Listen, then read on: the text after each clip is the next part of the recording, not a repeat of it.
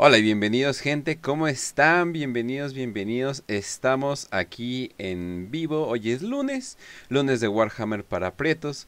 Como pueden ver, estamos en la mera, en una de las meras iglesias de los Caballeros Grises, que es el tema de hoy. Antes que nada, ¿cómo estás, Facio?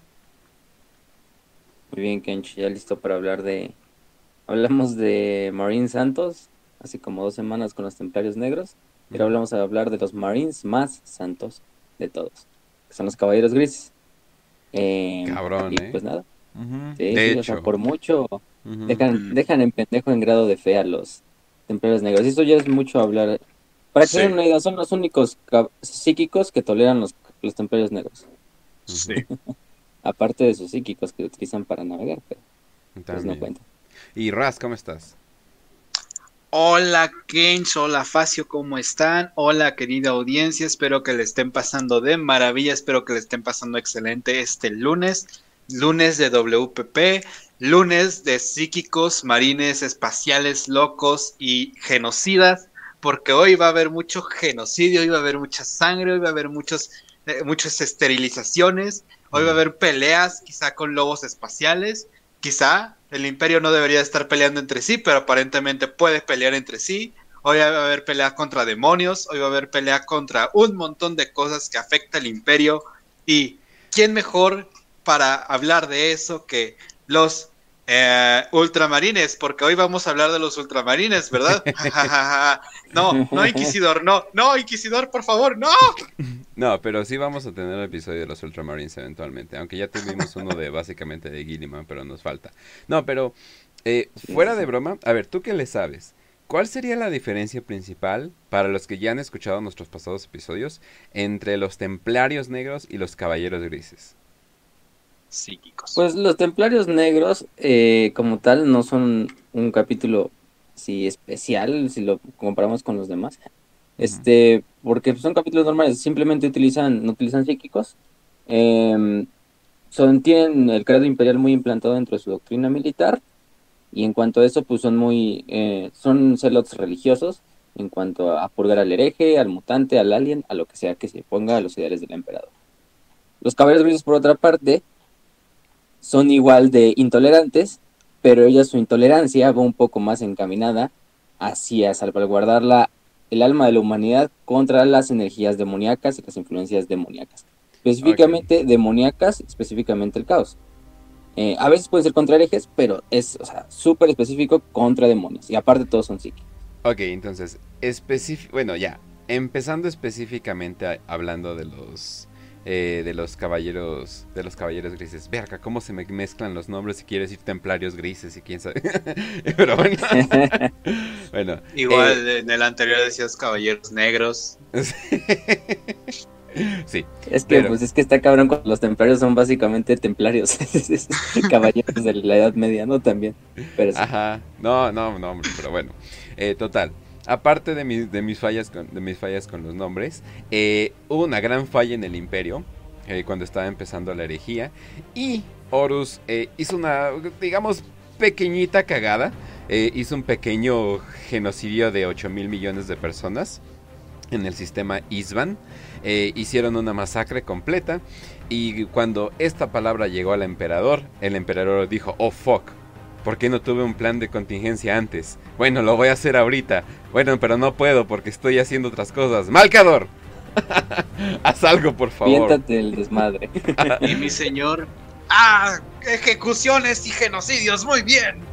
Sí, exacto. Tenemos que- el botón, tenemos- Malcador. Tenemos que garan- garantizar los holocaustos a nivel eh, galáctico hacia el futuro. Y vamos a hablar también de holocaustos porque van a ver que hasta los caballeros grises tienen un, un hechizo llamado holocausto. A la un verga. poder mágico llamado holocausto. Entonces, no nos ofendan los que ya saben por el nombre del- de, de la palabra, pero de todos A, modos... a Warhammer le gusta jugar con los nombres, ¿verdad? Estamos Planeta utilizándolo Muerte. con términos ficticios. Claro, no obviamente, es Warhammer, no estamos haciendo nada. Así es. No, y bueno, obviamente eh, estaba todo chill, estaba todo tranquilo. eh, y bueno, obviamente alguien la tuvo que haber cagado, pero pues ni modo. Ya aparte de que la cagó, eh, decidieron hacer unas fuerzas especiales de elite de Astartes.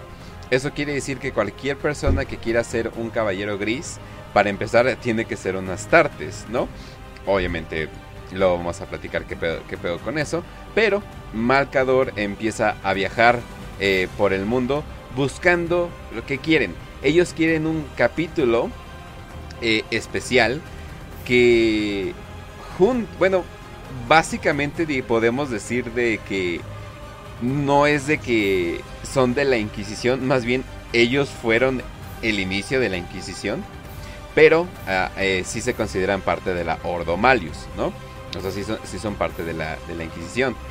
Pero eh, si recuerdan el episodio de, que hicimos de Isban, eh, de, la, de, la, herejía de Horus, hubo una persona muy importante que se escapó eh, de, esa masacre y que pudo dar y que pudo dar la palabra, que es el Chad Thundercock, también conocido como Nathaniel Garro, que pues puta madre, obviamente, obviamente es el único guardia de la muerte que no apestaba.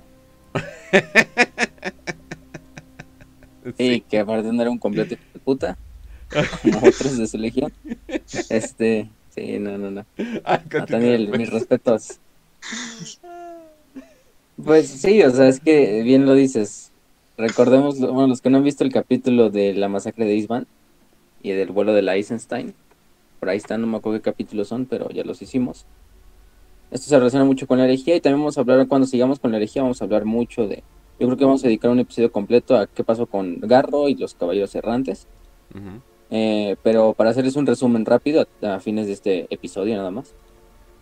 Acuérdense de que Nathaniel Garro llega con Dorn, Dorn lo encuentra, después de que hizo un viaje en casi por la disformidad sin campo Geller, este, bien jodido en las últimas, ya sin combustible la nave, lo único que pudieron hacer es detonar un motor que no es posible. para la atención que se supone que no es posible. Más o menos explicándoles rápido qué pedo con los campos Geller. Los campos Geller son literalmente tecnología de otra época y ya nadie sabe cómo replicarlos, ya nadie sabe qué pedo con ellos. Pero es una tecnología que crea un como una realidad eh, chiquita dentro de, tu, eh, dentro de tu misma nave y te protege de los horrores del warp. Por un puto segundo o milésima de segundo que falle tu campo Geller y de repente ya tienes tentáculos por manos. O sea, literalmente eh, te puede llegar absolutamente todo. es, es, literalmente...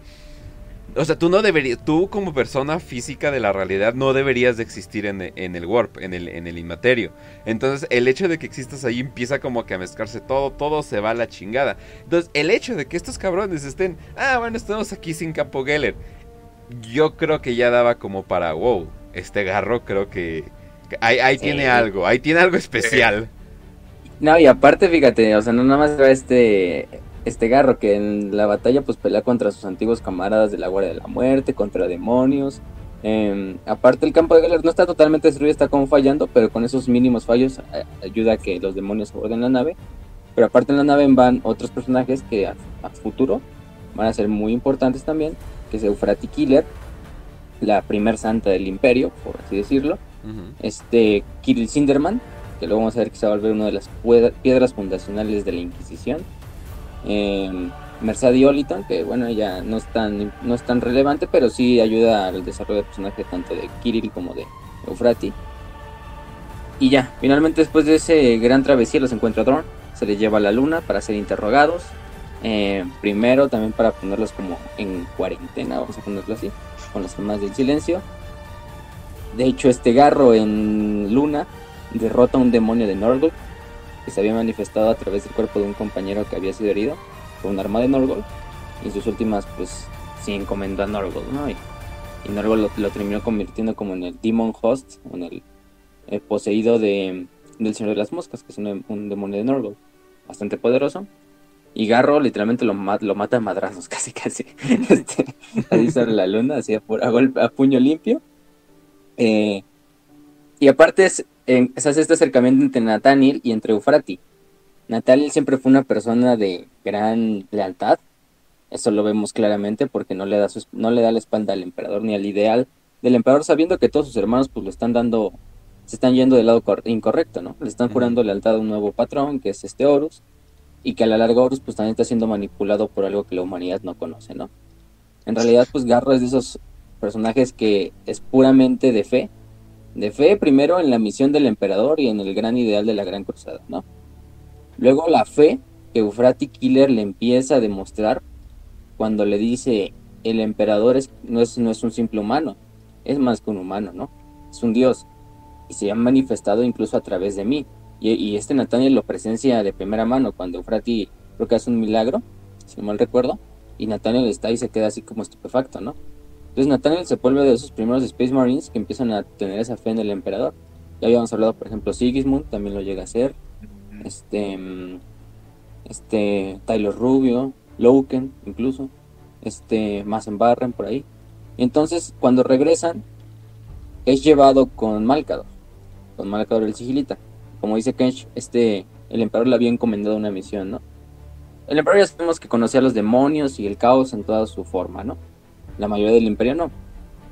Entonces, un error muy tonto también del emperador, pues fue la primera parte, prohibir los psíquicos, ¿no? Porque al final del día son la mejor arma contra un demonio. Aunque el, aunque el poder psíquico se extraiga incluso de la disformidad. Pero aparte, em, ocultar los peligros de la disformidad y lo que habita en la disformidad, un problema a la larga, porque pues, como peleas contra un enemigo que no conoces, contra un enemigo que no se comprende, como son los demonios, contra un enemigo que viene de un plano existencial completamente diferente al plano en el que tú estás, es como pues, cuando no le es como cuando no le dices a, un niño, oye, ten cuidado con los sujetos que se pasan con pizzas, con vagonetas blancas y pasan por la calle vendiéndote dulces. Nunca te metas a esas vagonetas porque es peligroso. Entonces, como no se lo dices porque le dices las vagonetas blancas no existen. Entonces, cuando el niño se encuentra una vagoneta blanca, ¡ah, qué es esto! Es básicamente el imperio con los demonios en el momento en el que se encuentran con una entidad de la disformidad y ¡Ah, demonios! Entonces el planeta se cae en llamas. Y aparte, pues unos, unos podrán decir, no, es que los, Space Marines del caos son más peligrosos. Pues en corto, en, términos cortos sí. Son un Space Marine porque está ahí inmediatamente, es mucho más fácil. Pero deja tú una invasión demoníaca en un planeta que se asiente. Y hay demonios con el poder para conquistar sectores enteros en cuestión de días. Eh, al final del día los Space Marines están subordinados a las reglas del mundo real, ¿no? Pero los demonios no. Que a lo mejor sí tienen que manifestarse en un cuerpo real o a través de un portal disforme, todo eso. Eh, pero sí son mucho más, son palabras mayores en cuanto a combatir el caos, ¿no? Entonces crea este plan del emperador que se va a consolidar en estos nueve años. Obviamente él, no él está ocupado en la guerra en la telaraña, se lo deja a Malcador. Malcador entrevista a, Nathaniel, ve que Nathaniel tiene lo necesario porque es un hombre mm, de fe, no de una fe ciega, una fe razon, este, razonada, incluso cuando Malcador no es, es de los principales que soportan la, verdad imperial. O él mismo sabía que a la larga lo único que iba a mantener este imperio devastado pues era la fe. La fe en algo que, en un ideal, ya sea el, emperador como un dios o el, imperio como una verdad secular. Entonces le dice, pues, eh, te encomiendo que busques a más Space Marines, que tú veas que tienen el potencial para cumplir los designios del emperador, incluso en las situaciones más difíciles, incluso cuando sus propias legiones les hayan dado la espalda. Em, busca a esos hombres que quizá algunos no, muchos no sobrevivieron porque murieron en Isban, otros fueron purgados de los registros imperiales por sus legiones traidoras, pero por ahí hay muchos eh, hombres que todavía valen la pena, ¿no? Y de hecho es la primera misión que se le da a este Nathaniel. Nathaniel va buscando a bastantes Space Marines a lo largo de toda la herejía, luchando sus propias batallas, luchando desde las sombras, contra las fuerzas de, Horus. Se encuentra Tyler Rubio. Tyler Rubio hablamos de él un poquito en el episodio de Calt, que era un Psyker de los, de los Ultramarines. Que finalmente en Calt tuvo que utilizar la, la, los poderes psíquicos para salvar a sus compañeros. En obviamente eh, eh, ir yendo en contra de los designios del concilio de Nikea. Entonces sus compañeros ultramarines pues le dieron la espalda, lo vieron como casi casi un traidor, aunque él usó para salvarlos. Y pues este Tyler Rubio cuando le dio la oferta a este, este, este Nathaniel, pues dijo, pues mi legión ya me toma como un casi traidor, pues que me queda, ¿no? Servir al emperador desde otro frente. También contrató, por ejemplo, este, encontró a Mason Barren, que es un, uno de los devoradores de mundo más épicos de todos. Es un devorador de mundos que también sobrevivió a Isban, pero él escapó en otra nave diferente, con una comitiva de sus propios legionarios, eh, creo que también iban hijos del emperador. y otros poquitos de la Guardia de la Muerte. O sea, es una historia que a lo mejor no muchos conocen porque todos los reflectores se lo lleva el escape de la Eisenstein, que es la nave donde iba Garro, pero al mismo tiempo Barre también va escapando de Isban en una nave más pequeña, con una tripulación más pequeña, eh, hacia, hacia la disformidad para evitar ser este, destruidos por las fuerzas traidoras. Y porque él encuentra el plan también. O sea, es lo suficientemente inteligente, siendo un devorador de mundos que no, no, quiero, no quiero decir que sean estúpidos, pero muchas veces están cegados por la ira y no, no piensan muy bien tampoco. este. Este es como ese momento de las películas donde te presentan a un equipo que vas a ir formando para, no sé, robar un banco. Entonces es el momento, ah, hijo de puta, estoy dentro, ¿no? O sea, sí, es como que ese Mm. punto. y, oye, te tengo un trabajo, ah, mi legión me odia, estoy dentro. Oye, ¿no quieres pelear por el emperador? Ah, soy el único negro ya en esta nave. Estoy dentro. Oh, esperen. No mamen. Sí. Y es como, es como Ocean, y la música de Ocean's Eleven en el fondo y todo, ¿no? Oh, por Dios. Ajá. sí. Sí, Oh, por es- Dios, aparte sí. esta historia de los caballeros, bueno, de los caballeros errantes parece una historia así, no sé, los indestructibles, porque van juntando así como puro rompemadres de cada legión, Ujú, sí, de legiones totalmente diferentes y así. ujú. Si pongan Ajá. su Sylvester Stallone y su pinche, este, Schwarzenegger y todos esos cabrones, pero en una misma, en un mismo grupo de Space Marines. Al principio Los solo está Tylos indestructibles, Nathaniel. Space Marine. y este, y Mason. Luego Mason, bueno, Mason va a acompañarlos y los tres van a ir porque Malcolm le encomienda buscar un Space Marine que él sabe que tiene gran potencial, que lo más probable es que esté muerto, pero no importa, mm, vale la pena ir a buscar, ¿no? Van hacia lo que era el antiguo sistema Isban, Isban 3, el devastado Isban 3. Bajan al planeta y encuentran un planeta totalmente devastado, ya sea por el exterminatus que le hicieron, pero aparte se dan cuenta que hay criaturas dentro del planeta que son, pues básicamente zombies de Norgold. Que son todos los cuerpos revividos, em, tanto de seres humanos, de Space Marines, de lo que sea, incluso ya algunos tipos de demonios dentro del planeta. Tienen que abrirse camino luchando, obviamente, hasta que encuentran a un ser que destaca entre los demás porque va armado con una armadura de color blanco, pintado de la cara con maquillaje como de guerra, que está básicamente loco y que él mismo se llama Cerberus, ¿no? Cerbero. Eh, en alusión también al que guarda la puerta del, del inframundo, al perro de Hades, ¿no? Este, Pues él mismo se nombró y es así, algo ¿no? muy ana sí, es, sí, es algo muy analógico, porque en realidad pues ahí estamos viendo que este Cerberus cuida la tumba del antiguo hombre llamado Tarik Torgadon, del antiguo hombre llamado Garby Loken. Luego Nathaniel Garro se da cuenta de que Cerberus es el hombre que le recomendaron buscar. que Este Cerberus es Garby Loken, pero que ya está bastante, bastante, pues, eh, pues loco, por así decirlo tan traumado por la, la tradición que hicieron sus compañeros. Recordemos que fue enterrado casi vivo sobre las piedras cuando se hizo el exterminatus. So- milagrosamente sobrevivió. Este vio morir a su compañero Tarik, vio cómo Abaddon lo, lo, lo derrotaba, todo esto. Y es en ese momento en que Malcador, Malcador debió haber hecho una voz de Super amigos, tienen que ir a buscar a este sujeto. Está en el sistema Isban. Y ya van con la música toda épica. entonces llegan. Oh, estamos perdidos. Y aparece Cerberus ya todo loco. Sí, no, estaba ya, No, estaba ya que me ido encanta como es de que ven a un vato que claramente tiene problemas mentales, o sea, pero claros Es problemas él. mentales. Esa, ya, Es él. O sea, ya está súper jodido. Y lo primero que piensan es, él sería perfecto para nuestro grupo. es, güeri- es güerito, tráiganselo. Este, sí, ¿no? Pues es cuando le encuentran a Cerberus, él mismo se llama a sí mismo una, la Legión de Uno, a Legion of One, de ahí el nombre de una de las novelas, eh, hasta que es confrontado por Garro. Finalmente Garro lo, lo detiene y lo, lo derrota en combate singular.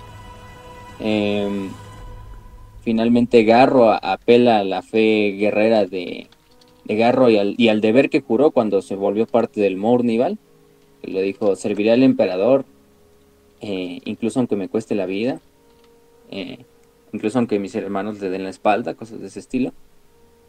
Y finalmente Loken pues regresa a su realidad, eh, sale como de ese trance eh, y finalmente se da cuenta de pues, quién es y de que sobrevivió y de que Garro viene por él porque el sigilita le tiene una misión. Eh, una misión que también Loken la toma como una parte de seguir con su deber al emperador, pero aparte como una propia forma de venganza, que es lo que vamos a ver luego, que al final del día, cuando Malcador le ofrece a, a, Loken ser parte de los fundadores de los Caballeros Grises, él, él niega la invitación, porque él dice que él tiene, su lucha no está con los Caballeros Grises, o los Caballeros Grises que están creando, en su lucha está contra su padre, contra Horus, y contra sus antiguos hermanos, contra Abaddon y Pequeño Horus.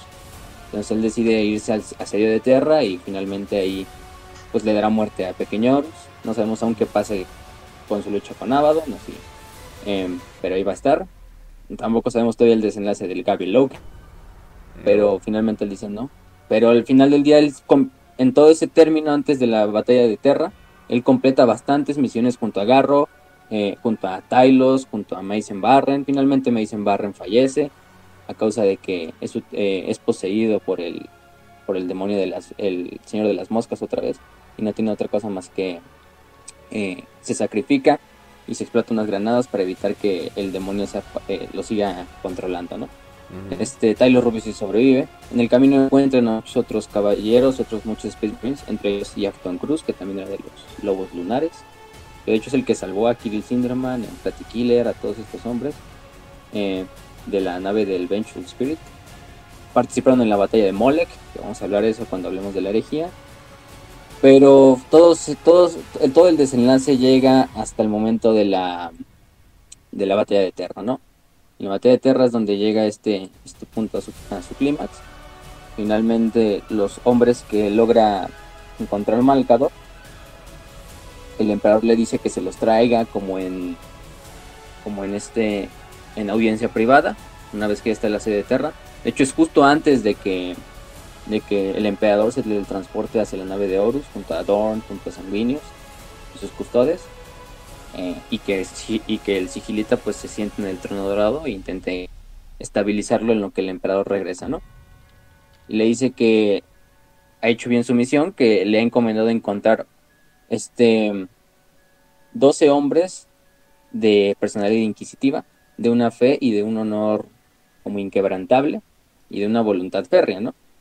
En este caso, cuatro de esos hombres a la larga van a ser, bueno, hombres y mujeres, van a ser los fundadores de la Inquisición, primeramente esos cuatro hombres, y los otros ocho hombres son Space Marines. Eh, estos ocho hombres van a ser los fundadores de lo que él va a llamar, pues, el, básicamente el proyecto de, los Caballeros Grises, ¿no? Estos ocho hombres, eh, el más importante de ellos, no es Nathaniel Garro en su fundación, aunque Nathaniel Garro jugó un papel importante en su fundación. Aún no sabemos qué va a pasar en realidad con Nathaniel Garro, porque todavía no se acaban de escribir las novelas de la sede de Terra. No sabemos qué pase con Nathaniel y su papel ya en la fundación en realidad él está marcando, él es uno de los padres fundadores porque él fue el primer caballero errante, ¿no? Que son los, precursores de los caballeros grises. Incluso la armadura ya era gris, la armadura que utilizaban los caballeros errantes.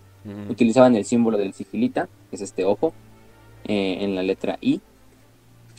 Aparte de estas cosas, pues él es el, sí, es el, el primer Space Marine con la fe demostrada, aunque no era un psíquico, como los otros, como los siguientes Space Marines sí llega a ser uno de, los, de las piedras fundacionales. Pero estos ocho hombres, que van a ser Janus, Epimetheus, Kirion, Koyos, Ogen, Yapto, Jotun, Satre, son todos nombres en clave, esos no son los nombres de los Space Marines, pero al momento de tomar este juramento ante el emperador, reciben este nombre en clave, que es algo muy, muy, muy, es una analogía, porque si se fijan, o los que conozcan de mitología griega, la mayoría de los nombres, bueno, Janus no, no tanto, pero Epimetheus, Quirón y Apto, Esatre, son nombres de titanes griegos, de la titanomaquia. Eh, Epimetheus, Jotun, por ejemplo, es este, los gigantes de la mitología nórdica, entre otras cosas, ¿no? El más importante, pues, va a ser este Janus, que al final es un, de hecho, es un dios dicotómico, porque es el dios de los comienzos y los finales, dios dual Em, un dios romano, más que nada, bueno, greco-romano, en ese sentido. Y finalmente este Janus, que su nombre real es Rebuel Arvida, que es un ex miembro de los Mil Hijos, el único miembro de los mil hijos que sobrevive a la quema, bueno, que no está presente en la quema de Próspero. De hecho, recordamos, lo hablamos de él en el episodio de Yagatelcan. Oye, qué poca madre, sí es cierto. No se quemó, no se quemó en Próspero. No se quemó por la pendejada de eh, que hizo este. Ah, ¿Cómo se llama? Eh, el que hizo los Rubric Marines. ¿Cómo se llama? Este... ¡Ah! Se me fue su nombre, pero bueno. ¿Cuál? Ajá. ¿Es Cole? Pero. Ah, Cole, Cole. Ajá, pero básicamente parece ser el destino de todos los mil hijos que es quemarse. Ahorita depende por qué. Sí, sí. sí no, está, está, cabrón. Mira, les, les, de hecho les decimos los nombres. Epimeteus. Epimeteus es, era un legionario de la de los Ángeles Oscuros. Este eh, que no sabemos su nombre como tal. Pero de hecho ese, ese, sigue vivo en la actualidad. Y luego tenemos tiene una historia de que es capturado por Abaddon durante la 14 digo la 13 cruzada negra para experimentar en él. Kirion es Felsarost, que era un este bibliotecario jefe de la Legión de los Amos de la Noche, imagínense. uno, un amo de la noche fue uno de los padres fundadores de los Caballeros Grises. eh, a veces, uno se cansa de, a veces uno se cansa de andar violando y matando gente. Y pues... sí, pues ya, me voy a, ya me voy a, ya, me voy a enderezar, ¿no? Ya, ya me voy a encomendar a Diosito. sí. Es decir, como vengo saliendo del reclusorio Oriente. Por favor, le podría, lo podría estar ahorcando. Que ahora, se, ahora vende dulces en el camión, antes era pues asaltante, ¿no? Este, tenemos a Ogen, a Ogen, que este Ogen es de la Guardia del Cuervo, que no se sabe si es el legionario llamado Balsal Corturi o el, o el otro legionario llamado Antakasiban. Eso quizás luego se nos revele. Eh, luego tenemos a este a Coyos, que es Tyler Rubio, el bibliotecario de los Space Marine. A Yapto, que es Severiano de los Lobos Lunares también. Severiano llamado, apodado por su legión el Lobo. Porque hasta el güey literalmente parece un lobo espacial, pero es de la legión de los lobos lunares, no confundiré. Eh, al igual que Lobo que, que, que... Bueno, Yacton Cruz fallece también, para los que no sepan dónde queda Yacton Cruz.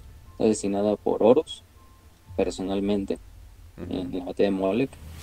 Luego está Jotun, que es Fyodor Stromgen, que era un Rune Priest de los lobos espaciales. Y finalmente, Jotun, ¿no? De hecho, es, eh, al lobo espacial le ponen el único nombre como de la mitología nórdica. y finalmente tenemos a este Asatre, que es Bardas Ison, que es un ex miembro de, de Los Ángeles Sangrientos que básicamente le eh, odiaba a su legión original y por eso dijo, mejor me voy con estos güeyes. Está muy cagada así su historia, si no es como, ah, pues es que odio a mi legión, va, sí me voy contigo, Nathaniel. Y por ahí anduvo peleando. De hecho hay imágenes hasta de él y todo. Eh, lo van a ver que es un caballero de Malcador con el, con el clásico casco de Corvus, que es como un piquito.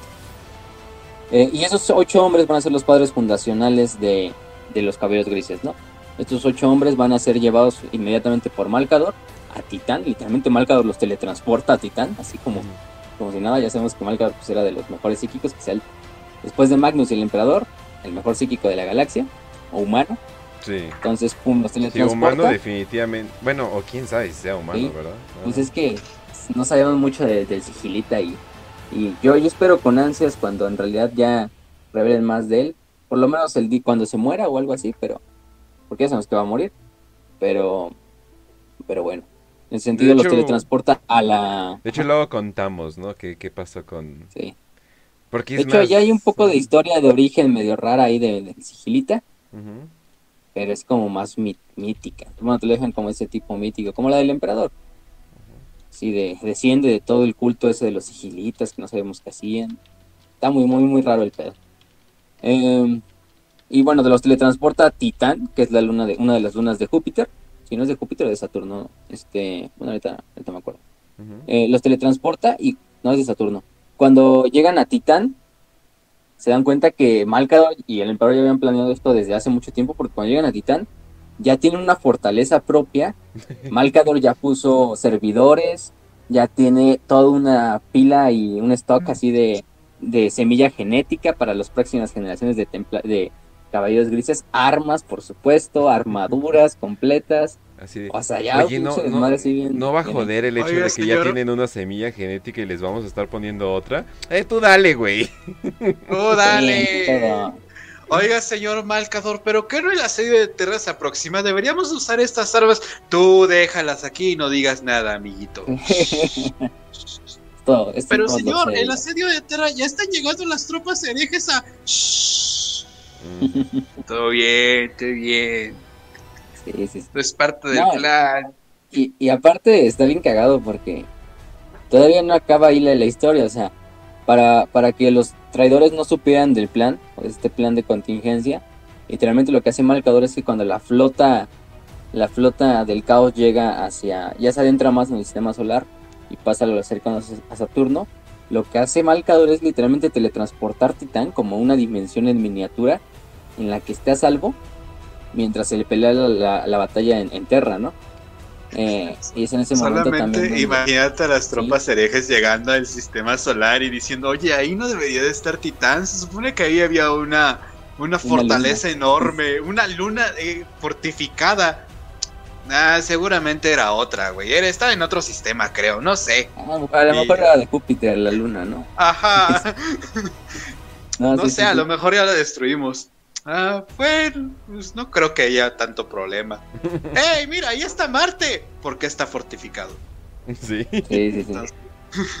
No, y, y entonces, pues, pinche Malcador con su poder psíquico, imagínense, para eso, cuando hablamos del poder psíquico de Malcador, pues, literalmente el güey teletransporta un, un, un astro entero a una dimensión chiquita, o sea.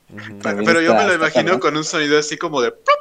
Así como, Sí, sí, como sí. sonido de burbujita. Y ya Sí, desaparece el- el- la, la luna. Sería como que... No sé, me daría muchísima risa. Este, no, pero está, está bien cagado. Eh, y bueno, los teletransporta y después de la batalla, pues, eh, al final del día Titán todavía permanece oculta por bastantes años, hasta que ya en la Guerra de la Bestia, creo que Kirill Sinderman, que se vuelve uno de los primeros inquisidores, revela el secreto que pues estaban creando esos, esos Space Marines, y de hecho mete en el registro imperial, porque ya se habían creado bastantes capítulos eh, de, de funda- de la segunda fundación, le dice, vamos a meter aquí a los caballeros grises. Y casualmente los mete como el capítulo 666 en la lista, ¿no? Así. Nadie se dará cuenta y de repente, de repente eh, al otro día aparece en el registro de capítulos de Space Marines un nuevo capítulo en el puesto número 666. Que quién sabe cómo apareció ahí, pero ahí está, ¿no? Y esos son los caballeros grises. En cuanto a Janus, Janus tiene una historia bastante, bastante cagada. Sí. Después de unirse con, Sí. con este, con los cicatrices blancas y hacerse amigo de Targutai llega su gay. su gay se sacrifica para activar el Dark Glass, que hace como un portal dentro de la disformidad. Y, y- y- y le comienda a Árvida que lleve a los cicatrices blancas a la a tierra, eh, guiando su, su la flota con el poder psíquico tanto de Árvida como el, de, los poco, de lo poco que le quedaba a Ye- a Yesugei. Eh, pero en ese último camino empieza a sucumbir a lo que es el cambio de la carne, ¿no? Este problema genético que tenían todos los mil hijos. Empieza a mutar, empieza a estar todo este problema. Llega a, a Terra. Estos, casi todos estos spoilers de la novela. Bueno, es una pequeña historia llamada El último hijo de Próspero. The Last Son of Próspero, así lo pueden encontrar también. Y aquí es donde Malcador dice, pues encontré un fragmento de Magnus, recordemos que Magnus pues, como que se fragmentó su personalidad y, y decide y decide vamos a mezclar este fragmento con la abominación que es revelar vida, porque ya en este momento está convirtiendo para que para que logre como eh, mantenerse en el trono dorado y mantener la puerta cerrada hacia la telaraña para que el emperador ya no lo haga, ¿no? Porque el emperador lo estaba haciendo. Entonces el plan era hacer esta mezcla entre entre Revuel y entre el fragmento de Magnus para que guardara la puerta. Eh, al final, el- incluso el Khan se le pone el pedo a Malcador de que pare el ritual, porque está viendo el, el sufrimiento que está sufriendo Árvida, aparte de las mutaciones, aparte de que es como un ritual donde se utiliza fuego psíquico, porque el cuerpo de Árvida pues no puede contener el poder del fragmento de Magnus, aunque sea un solo fragmento, ¿no? Em, finalmente, Malcador em, Le decide- responde básicamente diciendo, It's just a prank, bro. Calm down. Sí, o sea, y al final, el Malcador ya estaba dispuesto a matar a, la abominación porque decía, no, pues ya vale madres el plan, ¿no? No está funcionando el ritual. Y es en ese momento en que el can lo para y dice, no, pues ya la cagaste, ahora déjalo, ¿no? A ver, veamos si, si Revuel, confío en Revuel y en también en su fuerza de voluntad, a ver si logra estabilizarlo, ¿no? Y, y este Arvida, de repente su, su la, la, energía empieza a consumir el cuerpo de Arvida hasta que lo se vuelve a solidificar en, en, un cuerpo humano, pero ella toma la forma eh, de, de, de, este de pues de un mini Magnus. Es que es algo medio raro porque se le acaba cualquier rastro del cambio de la carne, pero aparte le sale un, eh, se queda solo con un ojo que está así como con cicatrizado como el de Magnus, como un cíclope. Eh, ya no es ni siquiera la sombra de, de, del primarca, pero tampoco es Rebel Vida, es un nuevo ser que se fusionó al, al generar la, la, voluntad del propio Rebel, con todavía el fragmento de Magnus, que si no recuerdo es como el fragmento de la bondad, o del honor que todavía le quedaba a Magnus. Entonces es la parte pues buena de Magnus. Y se juntan en estas dos, en este nuevo ser que pasa a llamarse Janus. Janus se vuelve a la larga el primer o sea, gran maestro tuvieron, supremo. tuvieron su primarca, ¿no? O sea, crearon su primarca, sí. Make a Primark y se supone que se mezclaron, pero crearon este nuevo ser eh, nada más como referencia nerd eh, Warhammer Lich King o algo por el estilo. O sea, pero... No, ¿cuál Warhammer? Warcraft. Eh, el Lich King, o sea, pero... O sea, como Arthas y Lich King. Pero no se tiene... O sea, no se sabe bien bien qué tanto se quedó del otro. Pero básicamente sí. tuvieron un primarca y completamente leal. A pesar de donde ya saben de dónde vino. Un magno chiquito y leal. Ajá, exacto. este... Sí, eso es lo que hago. Se, se, forma este nuevo ser llamado Janus, que pasa a ser el primer gran maestro supremo, es el máximo rango, es como el Chapter Master de los Caballeros Grises, y se vuelve uno de los ocho Space Marines que Malcador pues, lleva a Titán, Titán de herejía, y se queda en Titán. Hasta que ya en la Guerra de la Bestia, que es como 500 años después, es cuando ya se revela que pues en Titán había este proyecto secreto. De hecho, también este, Janus hace una aparición en, en esas novelas en las últimas. Pero de ahí no sabemos en realidad qué le pasa a, a Janus a futuro. Obviamente sabemos que pues en algún punto tuvo que haber muerto. O, o quizá a lo mejor se retiró, no sé. Bueno, no, no, se puede retirar porque es un Space Marine, pero más probable es que murió porque pues a la larga hubo más este gran maestro supremos, ¿no? Ajá. Pero de estos ocho, ya no se queda como el supremo y los otros siete se quedan como los gran maestros de cada compañía. El gran maestro sería el equivalente al grado de capitán en otros capítulos Astartes, dentro de la legión de los cabellos grises, ¿no?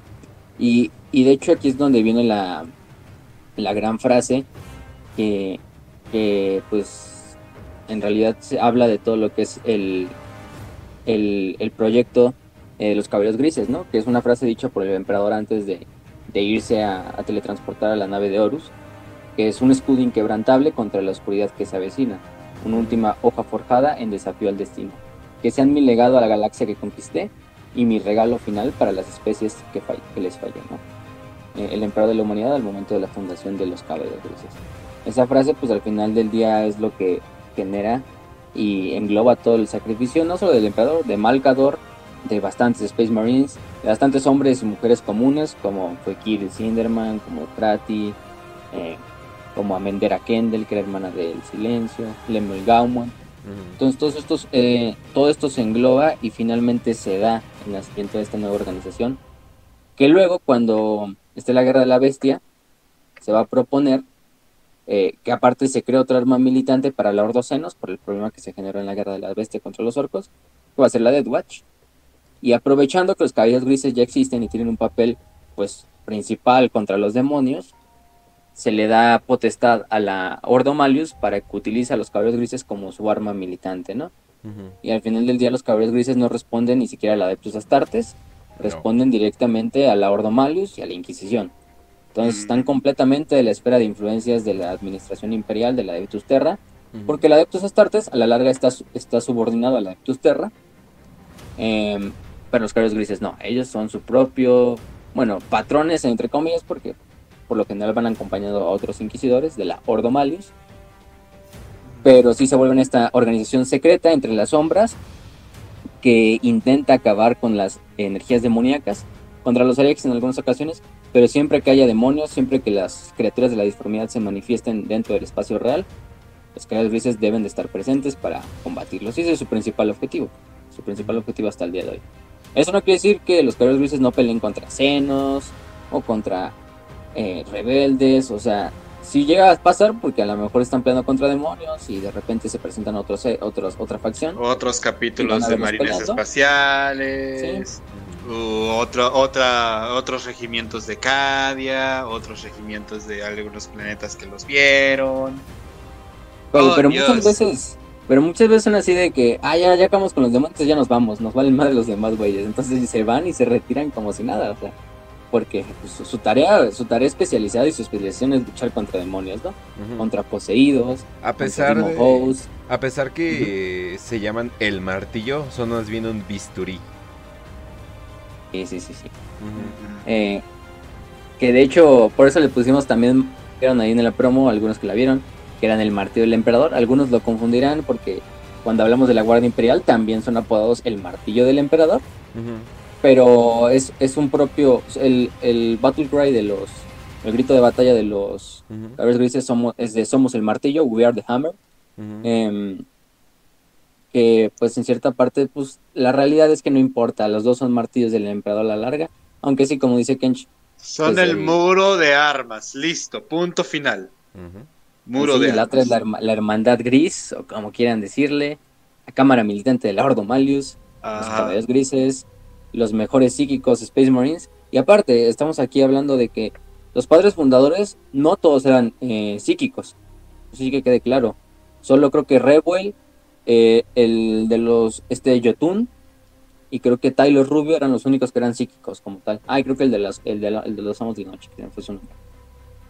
Ellos eran los únicos psíquicos, los demás eran Space Marines normales, comunes y corrientes, o sea, comunes y corrientes hablando de un Space Marine, pero no tenían el, el talento psíquico, ¿no? Como los Ajá. otros. Y aquí es donde aparte viene una parte de- del misticismo de los caballeros grises, porque decimos, ¿y al final de quién descienden? En realidad no descienden de los ocho fundadores, Eh, no descienden para nada de ellos, porque ellos en el momento en que murieron, pues fallecieron, a lo mejor se guardó su semilla genética, pero no se utilizó para crear más caballeros grises. Porque la semilla genética de los caballeros grises es, fue mm, creada personalmente por Malcador y el emperador, y es una semilla genética que trae ADN directamente del emperador. No pasa como en los demás legiones que pues digamos viene en realidad del primarca y pues ya está más diluida porque no solo es la sangre del emperador en el primarca, sino también, por ejemplo, la sangre de Herda. Em, o aspectos que el emperador quería que estuvieran presentes en su hijo, ¿no? O sea, apaga unos genes, prende otros genes, y entonces estos, estos Space Marines van a tener esta, este tipo de, de, de genética, ¿no? Oh shit, no, me estás diciendo son que completamente son del emperador. Sí, son otros Fuck, el del autismo que tienen. Ellos, Fuck. ellos- se había, había, faltaba que alguien heredara el, el autismo del emperador, de los primarcas. Bueno, hay algunos que a lo mejor podrías decir que lo heredaron, pero yo creo que ese al final se le quedó también a los caballeros grises, ¿no? Es que hasta cierto punto dices, bueno, los primarcas todavía tienen como que un aspecto humano, no son tan autistas, al menos la mayoría. Eh, por favor, no voltemos a ver a ese sujeto que está creyéndose Batman. Pero, santo Dios, el emperador era top autista. Fue el creador de los Daddy Issues de todos los primarcas. Fue, Oye, pero- fue el que... Pero pues creo que la única vez que le salió bien bien fueron los custodes. Y luego dijo, ah, lo puedo hacer de nuevo. Autómatas. Ujú. Sí, O sea, y eso porque los custodes son autómatos, no, literalmente no, no piensan más allá de seguir al emperador. Y todo es por el emperador. Pero Sí. fuck, hacer Space Marines que de por sí te tiene que, se tiene que ser súper autista para ser Space Marine. Y ahora le metes la semilla genética directamente al emperador. Sí. Sí, lo Fuck. hace, lo hace ¿Al- todo ¿Alguna, más, vez han más OP. ¿Alguna vez han tomado agua de Jamaica? Ah, sí. Sí, sí, sí. No, no le echas agua para diluirla, o sea, te la estás tomando directa de la flora y No, no, ¡pum! Sí, toda dulce, ácida, así como. Así es, la- así es la semilla genética de los caballeros grises. Nada, nada se pasó por filtro, nada se pasó por el colador. Todo lo del emperador con flor. ellos. Sí, ¿no? Y ellos le llaman a ese, a la semilla genética y dicen el regalo del emperador, The Emperor's Gift. De hecho, hay una novela muy buena llamada The Emperor's Gift, em, que es de las mejores novelas de los cabros grises, la pueden leer también por ahí. Eso no le hemos pasado al canal de Telegram, pero en brevedad la, la em, en este punto, pues, eh, eso es lo que hace que los caballeros grises, primeramente, desarrollen la, el talento psíquico que tienen. Todos los caballeros grises son psíquicos, eso es que les quede claro. No hay, no hay caballero gris que no es psíquico. Todos, hasta el más inexperto de todos los hermanos de batalla, es un psíquico, aunque es un psíquico de nivel B, de nivel C. Porque si hacemos como un promedio de los, los caballeros grises, quizá todos lleguen como al tier, tier A, tier B, o sea, esa clasificación de psíquicos que luego, que luego había. Eh, pero sí, o sea, todos, todos, todos. Incluso tienen, aunque sí tienen bibliotecarios, te lo vamos a ver cuando hablemos un poco de su organización. Eh, todos, todos, todos tienen ese talento psíquico. Y no es que, no es que al implantar la semilla genética del emperador desarrollen ese talento psíquico, no. Desde que son encontrados, deben ser psíquicos de nacimiento o tener el talento psíquico. Por lo general los reclutan, de hecho, desde naves negras de la Inquisición. Em, estas naves negras pues dicen, ah, pues estos güeyes son capaces y tienen el potencial para ser caballeros grises. Oye, niño, eh, ¿te gustaría unos dulces? Y se los llevan a, Titán. Se los llevan a Titán. Sí, sí, sí, y ya no sabemos qué hacen en Titán, pero los llevan directamente de las Black Ships que llegan a Terra, de las naves negras, los llevan a Titán para ser testeados. Y si pensaban que el que el reclutamiento para un caballero, para un Space Marine común y corriente era, era inhumano y, todo este desmadre, pues con los caballeros grises es todavía más. Porque no aparte viene la, eh, la, bioingeniería para crearlo como un Space Marine. Aparte viene cirugía psíquica, así se nos maneja. no sé cómo es esa madre, pero, pero, pero es así para condicionar a los neófitos. Y aparte, cada recluta debe de pasar por al menos 666 rituales de, detestación. ¿sí? Así es. 666 pruebas. Sí, 666 pruebas para probar que tiene la fuerza de voluntad, que es capaz de soportar los horrores de la disformidad y que no se romperá ante ellos como lo haría incluso otro Space Marine, ¿no? Entonces, imagínense que hacen esos 666 rituales. Demonio de Sinch. Cielos, tuve que hacer siete pruebas matemáticas para poder volver al Materium, pero qué bueno que ya regresé. Space Demonio de Corn, cielos, tuvieron que hacer ocho pruebas de guerra y peleas, pero por fin he ganado, por fin puedo ir al Materium. Space Marine, cielos, tuve que hacer como 20 pruebas de iniciación para mi capítulo. Tuve que quedarme quieto unos 30 minutos y, soy un, un, cicatriz blanca, entonces fue extremadamente difícil. Caballero Gris, ustedes no tienen idea de lo que está pasando aquí. Para nada. 666 pruebas. Más la cirugía. Y por lo que y aparte, esas son como, yo creo que la mayoría de esas se supone que son pruebas psíquicas. Porque lo que están haciendo es que seas capaz de, de, de oponerte y de resistir la tentación de la disformidad, que puedes resistir los horrores de la disformidad que un humano normal lo dejarían loco y más a un psíquico que tiene una conexión más cercana con la disformidad, lo dejan loco, de plano te matan. O sea, simplemente el presenciar esas cosas, ¿no? O sea, no, no descartemos que incluso a lo mejor lleguen a rituales de, de, posesión, donde dejen que sea poseído un. como lo que hacen los exorcistas. no, no, se nos confirma esto en realidad es canon, pero no, no sería. Yo no creo que sería extremista ver que incluso lleguen a estos extremos o de literalmente, no sé, meterte en una nave sin campo Geller y a ver cuánto resistes o madres de ese estilo. Ándale, ándale. Es tanto el, es tanto el trauma para los neófitos. Es como el capítulo de Alfabusa donde están los lobos espaciales de, ok, niño, eh, presta atención, vas a ir por este portal y te vas a encontrar un pulpo. Si tienes una erección, te matamos. así el, ritual, el ritual de Morkane, vayan a buscarlo, así se llama. la puerta de Morkane. Ah, sí, la puerta de Morkane. Y es, es, un ritual de los lobos espaciales que, que, sí tienen, no es como tal de una erección, pero, pero así es algo parecido con los con los con los estos pescados grises. Em, Y entonces es tanto el trauma que les queda a los neófitos que les tienen que borrar la memoria después de, de la memoria y su personalidad. Les borra también su personalidad, la mayoría. Em, para que no solo tengan una mayor lealtad al emperador, para que sean mucho mejor programables. Porque, pues, al final del día se tienen que programar. Eh, y tienen que tener este condicionamiento psicológico también. Se supone que es para eliminar toda probabilidad de que haya Sí. alguna infección del caos por ahí.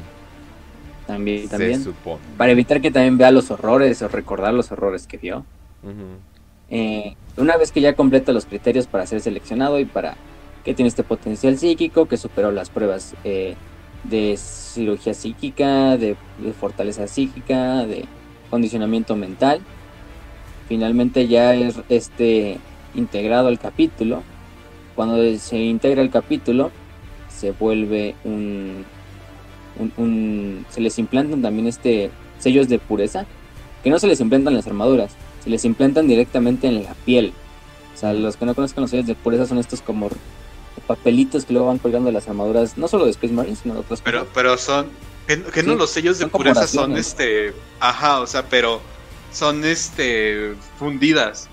O sea, Sí, son con antorcha y todo. Como, es como, es la cera de las cartas que les pones como al sello. Básicamente es así.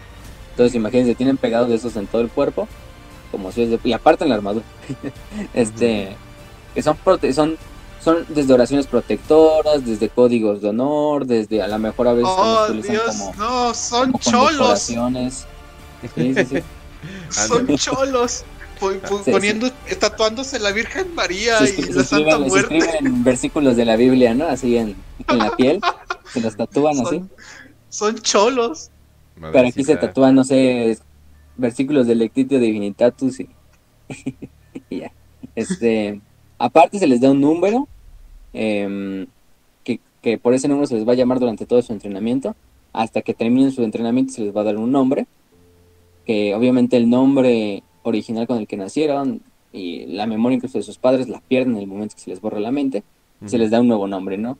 Por lo general nombres en clave o, o a veces son nombres completos, Garron Crow, Caldor Drago, este, Janus Drake, todas muchas cosas, no, es Janus Drake es otro, este, Janus es un nombre en, en clave, y esto también significa un parte de que pues, es un nuevo ser renacido, em, y que pues, de todos modos van a terminar olvidando su nombre real por todos los errores que vieron durante el entrenamiento, ¿no? Sí. Y aparte, algo interesante en el nombre que se les da es que cada nombre de Caballero Gris, de hecho, es como un, un, vamos a ponerlo como de cierta manera, un sigilo mágico, eh, que actúa como en oposición a un nombre de un verdadero demonio. Porque los, los estos caballeros grises llevan registro de los nombres de todos los demonios que han existido, o de los que se han encontrado por lo menos, o los que están conocidos, y tienen ese registro, no solo para como arma, porque si sabes el nombre real de un demonio, pues Sí, puedes lo matarlo. Lo, lo- puedes matarlo para siempre, no regresa a la disformidad. Pero aparte también para darle esta como protección psíquica, ¿no? A sus, a sus estos, a sus caballeros grises, porque les dan un nombre contrario, o un nombre que sea anatema al nombre de un demonio en particular. Entonces podemos decir que cada demonio, o bueno, muchos demonios tienen a su contraparte en un caballero gris. es algo bastante, bastante interesante. Hasta su, hasta su nombre es un arma eh, antidemoníaca. Algo así que hasta ese extremo lo llevan, ¿no? Ujú. No, Y incluso hay, es súper, súper interesante. incluso hay caballeros grises que en la sola, o sea, solamente estando en la presencia de este caballero, de este caballero gris, hay demonios que simplemente ¡eh! desaparecen. No. Y dicen, no, de aquí no me Vámonos. meto, o simplemente valen vergas, y simplemente se desaparecen, ¿no? o explotan. ¿no? Demonios menores también hay demonios que pues a lo mejor están curtidos, no van a ser tan fáciles de sacar, pero, pero este mm, en cuanto a eso fue en cuanto a reclutamiento dentro de su semilla genética. Vemos que su semilla genética es única y su reclutamiento pues, también es único, ¿no? Su proceso de, de creación de Astartes es único. En cuanto pasamos un poquito a su, a su este, a su organización, su organización no es tan diferente de los demás capítulos de Astartes. En ciertos aspectos sí, en ciertos aspectos no. Mantienen la estructura en general. Hay un Grand Chapter Master, que es el, pues es es el este, el Supremo Gran Maestre, que es el, el, para términos prácticos, el maestro de capítulo, Chapter Master. Eh, de esta manera, él es el que tiene control sobre todas las grandes compañías, sobre los demás grandes maestres. El actual, de hecho, es Caldor Drago. Está perdido en la disformidad, no está muerto, pero por todo eso todavía se le considera como, como el, el supremo gran, maestre, ¿no? Eh, después de él, después del gran maestro, eh, vienen dos como organizaciones aparte de las compañías, que primero es la sala de los campeones, que está compuesta por un alto paladín, el actual es Govanon Bors, 98 paladines y 12 dreadnoughts venerables. Eh, los paladines son los maestros marciales de la disciplina de los caballeros grises, son los mejores guerreros cuerpo a cuerpo, los mejores guerreros pues en términos generales de todo el capítulo. Y se meten en este como vamos a ponerlo como en este mm, en esta propia compañía pequeña que es, pequeña en relación a las demás porque pues en realidad nada más son 100 miembros más los Dreadnoughts que se incluyan. Em, luego tenemos a lo que es el este la cámara de la pureza que está compuesta por los purificadores.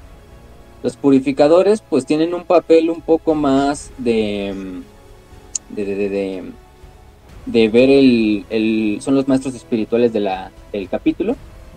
De hecho ellos son los mejores en cuanto a desterrar a los demonios desde usando los poderes psíquicos, aunque también son súper buenos guerreros.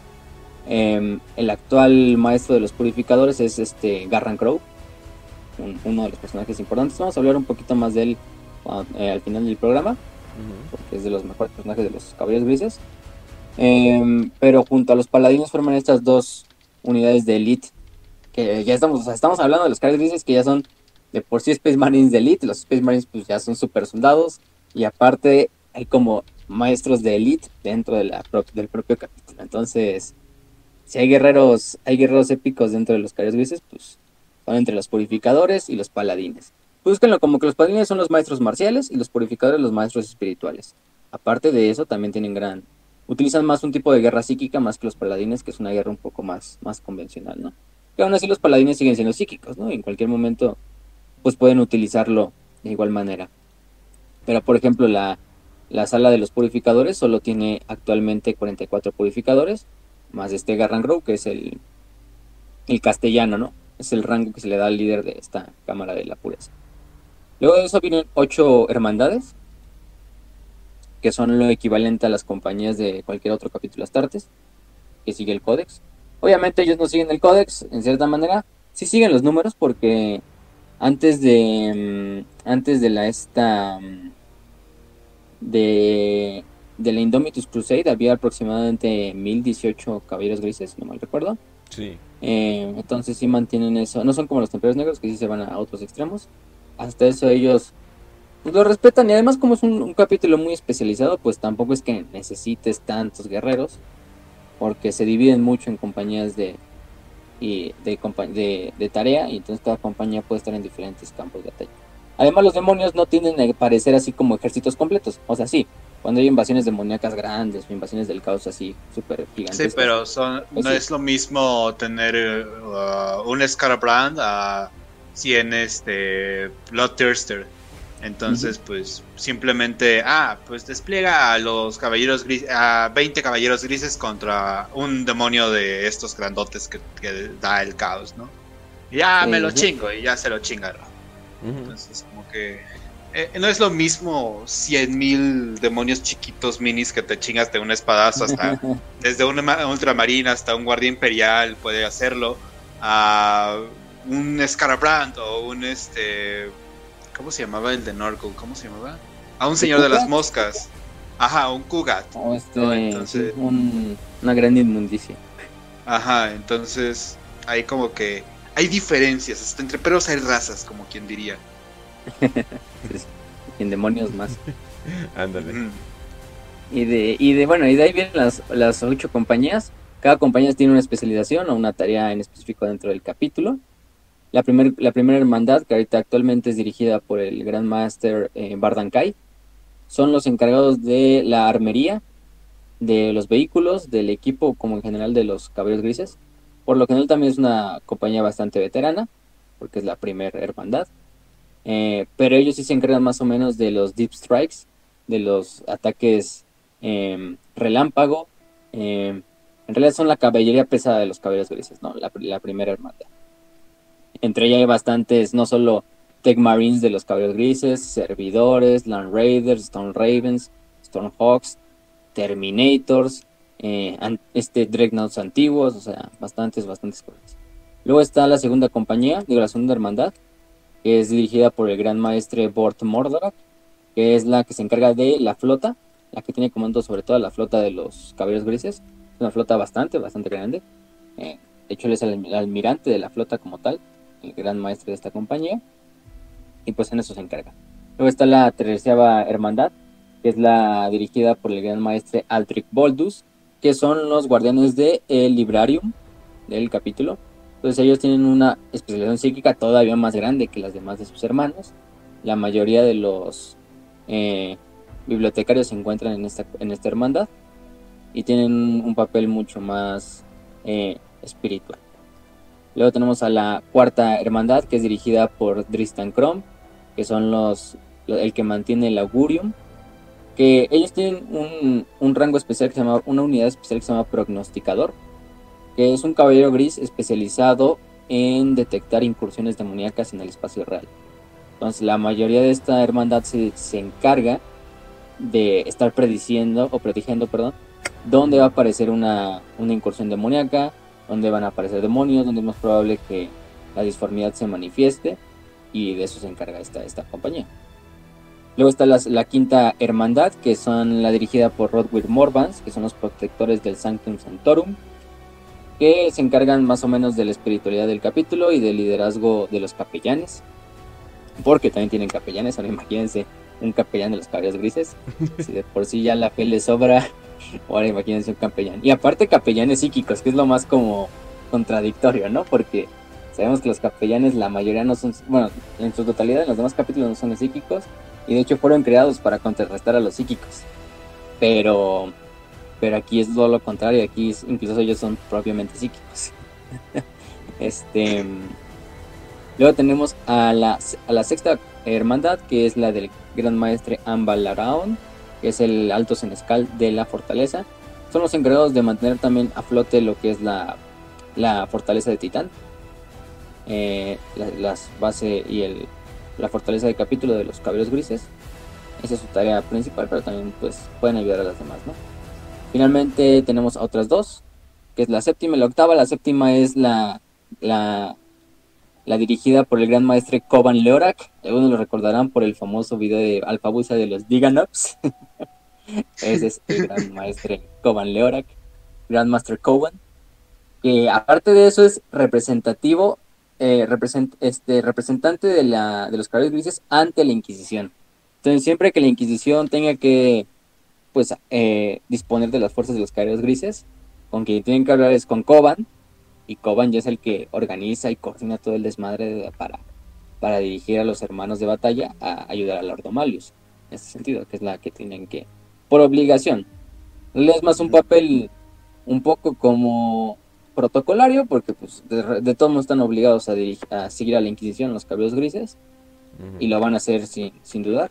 Pero pues este papel, ¿no? De Coban Leovac y todo este. Y aparte también, ¿no? no creen que nada más la, la, hermandad es para eso, también tienen sus hermanos de batalla y sus campeones del emperador, y todas tienen sus cabellos. Y finalmente tenemos la octava hermandad, que es dirigida por el gran maestre Aidan Perdron, que es comandante caballero de los reclutas, entonces, esta es la, la, hermandad encargada de, del reclutamiento, del entrenamiento de los neófitos, de los nuevos reclutas, em, de llevar a cabo todos los implantes junto al mecánico, obviamente. Debe haber este, este tecnosacerdotes de por medio. Pero ellos son básicamente lo que hacen como la, la famosa octava compañía de otros capítulos, que es la, última compañía y por lo general está reservada para la compañía de scouts, que es donde están todos los neófitos, ¿no? que se les da el primer como primer tarea ser scouts, ser exploradores. Y es lo mismo, esto mismo pasa con los con los este cabellos grises. No es muy diferente si ven de hecho en retrospectiva a las otras a las otras compañías de otros capítulos de Startes, pero sí, aquí sí tienen unas tareas muy, muy especializadas, ¿no? Porque por lo general en otros capítulos de Astartes encontramos que la primera compañía es la de veteranos, ¿no? Así simplemente, o sea, de ellos se encargan como, son el yunque, ¿no? Eh, son el martillo sobre el cual, sobre el cual va a eh, pegar, ¿no? Entonces, mientras que las siguientes compañías están más de apoyo, quizá algunas de, de las este, compañías de asalto, compañías de la flota, pero en el caso de la, de la, hermandad de los cables grises, sí, cada compañía tiene un papel muy, muy, muy especializado que tiene una función dentro del capítulo y que es lo que los hace tan exitosos también como capítulo. Em, aparte de eso, hay otros, otros rangos, por ejemplo el de capitán, que no se debe de confundir con el de gran maestre. El capitán está subordinado al gran maestre, pero actúa como un segundo oficial. Tenemos a los capellanes, que tienen las mismas funciones con otro capítulo, cualquiera, pero pues son psíquicos, ¿no? son raros, son raros de hecho en el capítulo, no son muy, muy comunes. No es que los necesiten mucho tampoco, pues son caballeros grises. Pero gracias a ellos, ninguno, ningún caballero gris ha caído al caos. De hecho, aquí sí, un, un, como una corrección. Cuando hablamos de los templarios negros, sí tuvimos un error. Si hay templarios negros que hayan caído al caos, hay unos cuantos. Ahí hubo alguien que en los comentarios que nos, nos dio algunos nombres y le agradecemos por eso. Sí. Eh, pero en el caso de los caballeros grises, sí, sí, ahí sí está demostrado que no hay ninguno, ninguno que haya caído al caos. Y no lo van a hacer, porque pues es prácticamente imposible, no solo porque tiene la semilla genética del emperador, pero si ya pasaron por todas las 666 pruebas y esos miles de filtros, eh, es imposible que caigan ante, ante el caos. Primero muertos a, digo por eso digo por eso son tan compas de las hermanas de la batalla porque también tienen en común eso de que nunca una ha caído en, eh, en las garras del caos. Digo podemos hablar de pero no no podemos hablar de eso. No no podemos no podemos porque pues, está prohibido. es una historia no puedo hablarlo literalmente no lo puedo decir bro. Sí. Sí Tengo aquí una pistola al lado, una pistola vuelta. o sea, estás viendo que de por sí hablando de los caballeros grises, ya tengo al inquisidor al lado, queriendo arrestarme. Entonces imagínate ahora. Huele chamuscada. Ajá. Eh. Sí, sí, sí. Em, aparte de eso, aparte de todos esos rangos, también está, por ejemplo, el rango de Justicar, que es un sargento, es el equivalente a un sargento en otro capítulo. Eh, los campeones de la hermandad, que cada compañía, cada compañía, cada hermandad tiene su propio campeón de la, de la hermandad. Eh, que es el básicamente él solo pelea con la espada, no, no pelea con otro artefacto, ni siquiera con poder psíquico, ni con armas de fuego. No, él simplemente lo va a hacer. Es muy parecido al paladín de, del emperador que tienen los templarios negros.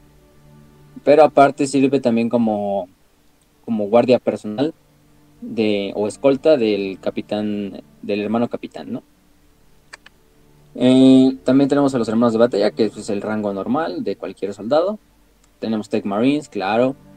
Tenemos Ferrymans, que es algo bastante, bastante, bastante interesante.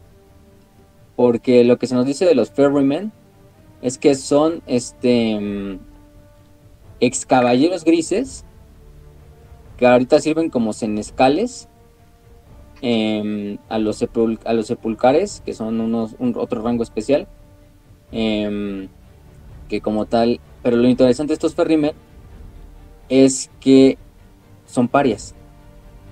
Em, es, algo, es algo bastante raro. Son entrenados y este eh, fueron tan purificados desde hecho desde antes de la fundación de los caballos grises que algunos se convierten a la larga en parias. Finalmente tiene este papel un poco más como administrativo. Son Space Marines todavía en todo del derecho, pero al no ser psíquicos, pues sí, sí, sí, sí, este, sí, ¿cómo se llama? Son los encargados también de manejar los Deadfields o los campos de la muerte, que son como estos donde entierran a cada caballero gris que fallece en combate. De hecho, cuando muere un caballero gris, su escuadra va con él, va hacia estos campos de la muerte y le entrega al Ferryman, le da el sigilo de Malcador, que es este letra I en el ojo, en medio, y, le da unas palabras para que sean forjadas ahí en la tumba del caballero caído. Y es el encargado de enterrar a los muertos de los caballeros grises. Como ya no tienen este potencial psíquico, pues se les da este papel un poco más, más, más, más como administrativo, pero es bastante interesante, ¿no? Que son psíquicos que se convirtieron en parias. Si Sí. no lo sabía hasta que leí de los, de los caballos grises. Em, y, y, y sí. Aparte de eso, ahí están los prognosticadores, que ya dijimos que son los que se encargan de detectar incursiones demoníacas en el espacio real, entre muchos otros. Esos son algunos de los rangos que podemos encontrar. Aparte hay Dreadnoughts, claro que sí, hay Dreadnoughts de los caballeros grises. Mm, De eso no, de eso no, no se preocupen. Tanto Dreadnoughts de los clásicos como los infames y, al, y por mucho yo creo que odiados Dreadnoughts, que en realidad no son Dreadnoughts, pero sí están bastante, bastante, bastante cagados. Em, en cuanto a tácticas, pues los caballeros grises utilizan mucho lo que es el Deep Strike. Es como los ataques relámpago en el corazón del enemigo, utilizando la teleportación, Stone Ravens, Thunderhawks clásicos, en ocasiones incluso también Dropbots, pero no es muy común con ellos. Con ellos es muy común la, tele- la teletransportación, sí la utilizan demasiado, demasiado. O sea, los caballeros Sí. sí Lo que- no, y todo el mundo así de, no manches, no la, no la teletransportación suena como lo mejor del mundo. Digo, los orcos lo hacen, o sea, eh, todo el mundo lo hace, ¿no? O sea, eh, y si los orcos de hecho hasta tienen... eh, no, no funciona todas las veces, pero tienen como que estos estos eh, como baterías extrañas que también los puede teletransportar, que funciona muy bien. Pero es más que nada porque Gorkan Mork los está así de, no, güey, por aquí, no, vete por acá, ¿no? Y así, ¿no? Pero algo cagado con la teletransportación es que sí, obviamente tú dices, porque todo mundo no está usando la teletransportación todo el tiempo. Ah, porque cuando te teletransportas estás pasando por el warp. Literalmente estás pasando por el warp. Y, y aunque sea nada más un medio segundo, puede ser que en ese medio segundo pues no salga lo mismo o termines en otro lugar. Pero la claridad mental y poder psíquico de los caballeros grises hace de que puedan usar, usarlo constantemente, usarlo, usarlo como lo usaba Malcador, casi casi. Además tienen la mejor tecnología en cuanto a teletransportación. Por lo general lo que pasa también con la teletransportación es que utilizan estas como, vamos a decir, cámaras de teletransportación que son especializadas para que no haya errores dentro de la teletransportación. De hecho hemos visto bastantes veces, por ejemplo, en la batalla de Kalt, que Gilliman dice, no, chingue su madre, no hay tiempo, hay que, hay que teletransportarnos ya desde aquí. Este le dicen, obviamente el salto puede ser peligroso para muchos, porque algunos pueden acabar pues materializándose en lugares inexactos, porque no hay una, no hay como tal una ot- otra baliza de teletransportación del otro lado.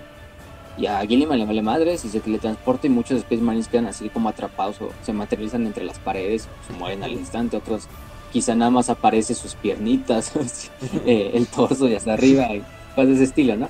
Pero con los Caballeros grises es muy raro que pase, puede pasar, pero porque aparte de que tienen una tecnología de teletransportación demasiado buena, aparte tienen todo este focus psíquico que les permite pues también protegerse de, de la disformidad, aunque esté por ese Ah, medio segundo por el cual pasan. Eh, además que no es mejor armadura la que tienen, o sea, los creo que usan un- el modelo Aegis, creo que se llama. Sí. Eh, y corríjanme si, si me equivoco, por favor. Eh, creo que se llama el modelo Aegis, que Sí, Aegis. pues es como una, una hasta artesanal comparada a las armaduras de otros marines espaciales, que pues, ellos utilizan luego la Mark IV o Mark, ajá. Entonces es como que una versión más futurista, por así decirlo, vieja. Es que en Warhammer viejo es decir mejor, ¿no? Entonces, eh, entonces creo que tecnología más vieja. Ajá. Entonces, como que tiene como que ya un poco más de protección, te aguanta más putazos al momento de una batalla, tienes un mejor casco, tienes mejor visor, tienes mejor comunicador, Eh, obviamente pues está súper sellada. Entonces, como que te vayas a preocupar mucho de que te pueda pasar algo, no, no. Solamente, Sí, además- solamente es la pendejez de uno la que puede condenar a un caballero gris. De Gilliman, ah, así teletransportando cavernas a diestra y siniestra. Este, Ahí sí heredó lo de su No, papá. de, pues a mí no me pasó nada, porque a ustedes sí. Chinguen a su madre ustedes. el, el- el chiste es que el protagonista sobreviva a la teletransportación, los demás chinguen a su madre. Sí. Ujú. Yo soy primarca, a mí no me va a pasar nada. A mí me protege el, eh, el guion. Pero, fíjense, ¿no? De repente Gilliman nada más aparece la, eh, las piernitas de Gilliman, ¿no? Y ya, fin. Sí, Sí. pongan los créditos.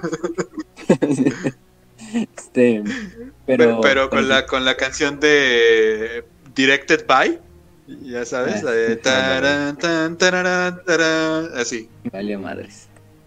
Pero sí, como bien dice Raz, la armadura Aegis, o Aegis, no es Aegis, porque es, este, es una armadura especial que utilizan los caballeros grises para, eh, no es una armadura no solo artesanal, aparte es una armadura que está hecha especialmente para psíquicos, para Space Marine psíquicos, porque está hecha con filamentos psicoconductivos, con amuletos psíquicos que se meten dentro de la armadura y aparte están inscritos con oraciones antidemoníacas. Eh, la armadura Aegis les permite mejor luchar contra entidades de la disformidad, contra Psykers, eh, y los protege eh, mucho mejor de cualquier ataque psíquico. Obviamente no hay otros ataques psíquicos, pero en comparación a una armadura de Astartes normal, a veces hay ataques psíquicos que a una armadura Aegis no le puede hacer, no le hace nada. O sea, simplemente así, la armadura Aegis lo, lo, lo disipa. Eh, y esta armadura X pues viene en muchos tamaños, la clásica Tactical Dreadnought, que es la que utilizan los Terminators, que entre los caballeros grises hay chingos de Terminators, casi siempre los van a ver de hecho con armadura de Terminator, y se la pueden costear porque pues, son los caballeros grises, esos güeyes. No se trata de, si no tienen los recursos, ellos lo hacen porque pues, así son. Y tienen los recursos y son tan amados por el imperio o por la administración imperial inquisitorial que cualquier eh, armadura la piden y se, les, se las traen inmediatamente. Te digo, o sea, señor, apenas va a llegar este, esta, esta flota hereje a Terra. Estamos en la herejía de Horus. ¿Podría quizá apoyar un poquito a Terra durante este asedio que va a sufrir? Sabemos que muchísimos millones van a morir. Digo, tenemos como 100 armaduras de Terminator. Creo que podría... No, no, ellos van a entrenar para ser psíquicos. Soy marcador por si no lo han notado. Ah, tengo capucha. Entonces, señor, de verdad necesitamos ayudar. No, que esperen, que sigan esperando. Señor, ya han pasado como dos mil años. Vayan la bestia hacia tierra, por favor, ¿podrían hacer algo? Ok, soy. Janus. Te, te mandamos 100 armaduras y ya nos estamos arriesgando a este. no, sí. Y eso es lo que ayuda a la armadura X, ¿no? Y además está bastante épica y se ve bastante, bastante, bastante hermosa. E incluso en Terminator, yo no soy muy fan de las armaduras Terminator actuales, no tanto como las Catafracti, pero la de Caballero Gris, uff, uf, esa sí es Sí. armaduras épicas, así. Este, mm, aparte de eso, los caballeros grises utilizan un artefacto bastante especial que se llama Egregor. Eh, es un link psíquico que les ayuda a comunicarse más rápido y que haya una mejor sincronización de las señales. Pero para los que no sepan qué es un egregor, pues en la, en la vida real, bueno, es, es una palabra eh, esotérica o ocultista que se refiere a una entidad, pues no Es un que crea- escuchen la voz. Sí, que crea un grupo colectivo de humanos, ¿no? Entonces todas las personas empiezan a creer Ajá. en un ser colectivo y ese se supone que se crea. Como la gente Como que... esotérico, Como la bla, bla, gente- bla. Escuchen la voz. Como la gente que creía que cre- crearon Slenderman de verdad porque todo el mundo estaba muy concentrado en Slenderman y están haciendo rituales y todo eso. O sea, sí lo hicieron, pero no voy a decir qué pedo con eso. Pero bueno, continuemos. Sí, sí, sí, vean, por eso vean Sí, la voz. escuchen la voz. Como cápsula para, para promocionar el otro podcast de Kench, conoce. Eh, Ajá. Que mañana hacemos, te digo, que mañana hacemos una entrevista a un güey que literalmente habla con Kimbanda, pero bueno, ahí los vemos, bueno. Ah, mañana a las Ay. 7 en la voz. Ok, muy bien. Pues, si la lo vemos de cierta manera, el emperador se volvió un egregor. Sí, es básicamente. Es- Sí. este concepto de egregor se utiliza mucho en Warhammer, ¿no? De que la fe de ciertas personas crea un ser, eh, ya sea en la disformidad, un ser no, no, no físico, Y, y pues esto es también lo que le da nombre a este artefacto, que en realidad no se nos describe cómo es el artefacto, o si es un, un ritual, o un hechizo, o una palabra mágica que utilizan los caballeros grises, pero bueno, egregor. Yo creo que ritual cosa. sería la palabra que más se atreverían a decir con el hecho de que queman brujas y, y herejes a cada rato. Ya cuando dijeran así el hechizo es como, no, es ritual. Sí, Así de, güey, literalmente dijiste smite y salieron rayos de tus dedos. Es un ritual. Ah, no te preocupes, está bien, carnal. Todo- Pero tienes bien. rayos saliendo de tus ojos. Te digo que me siento bien. Pruébala, se siente bien.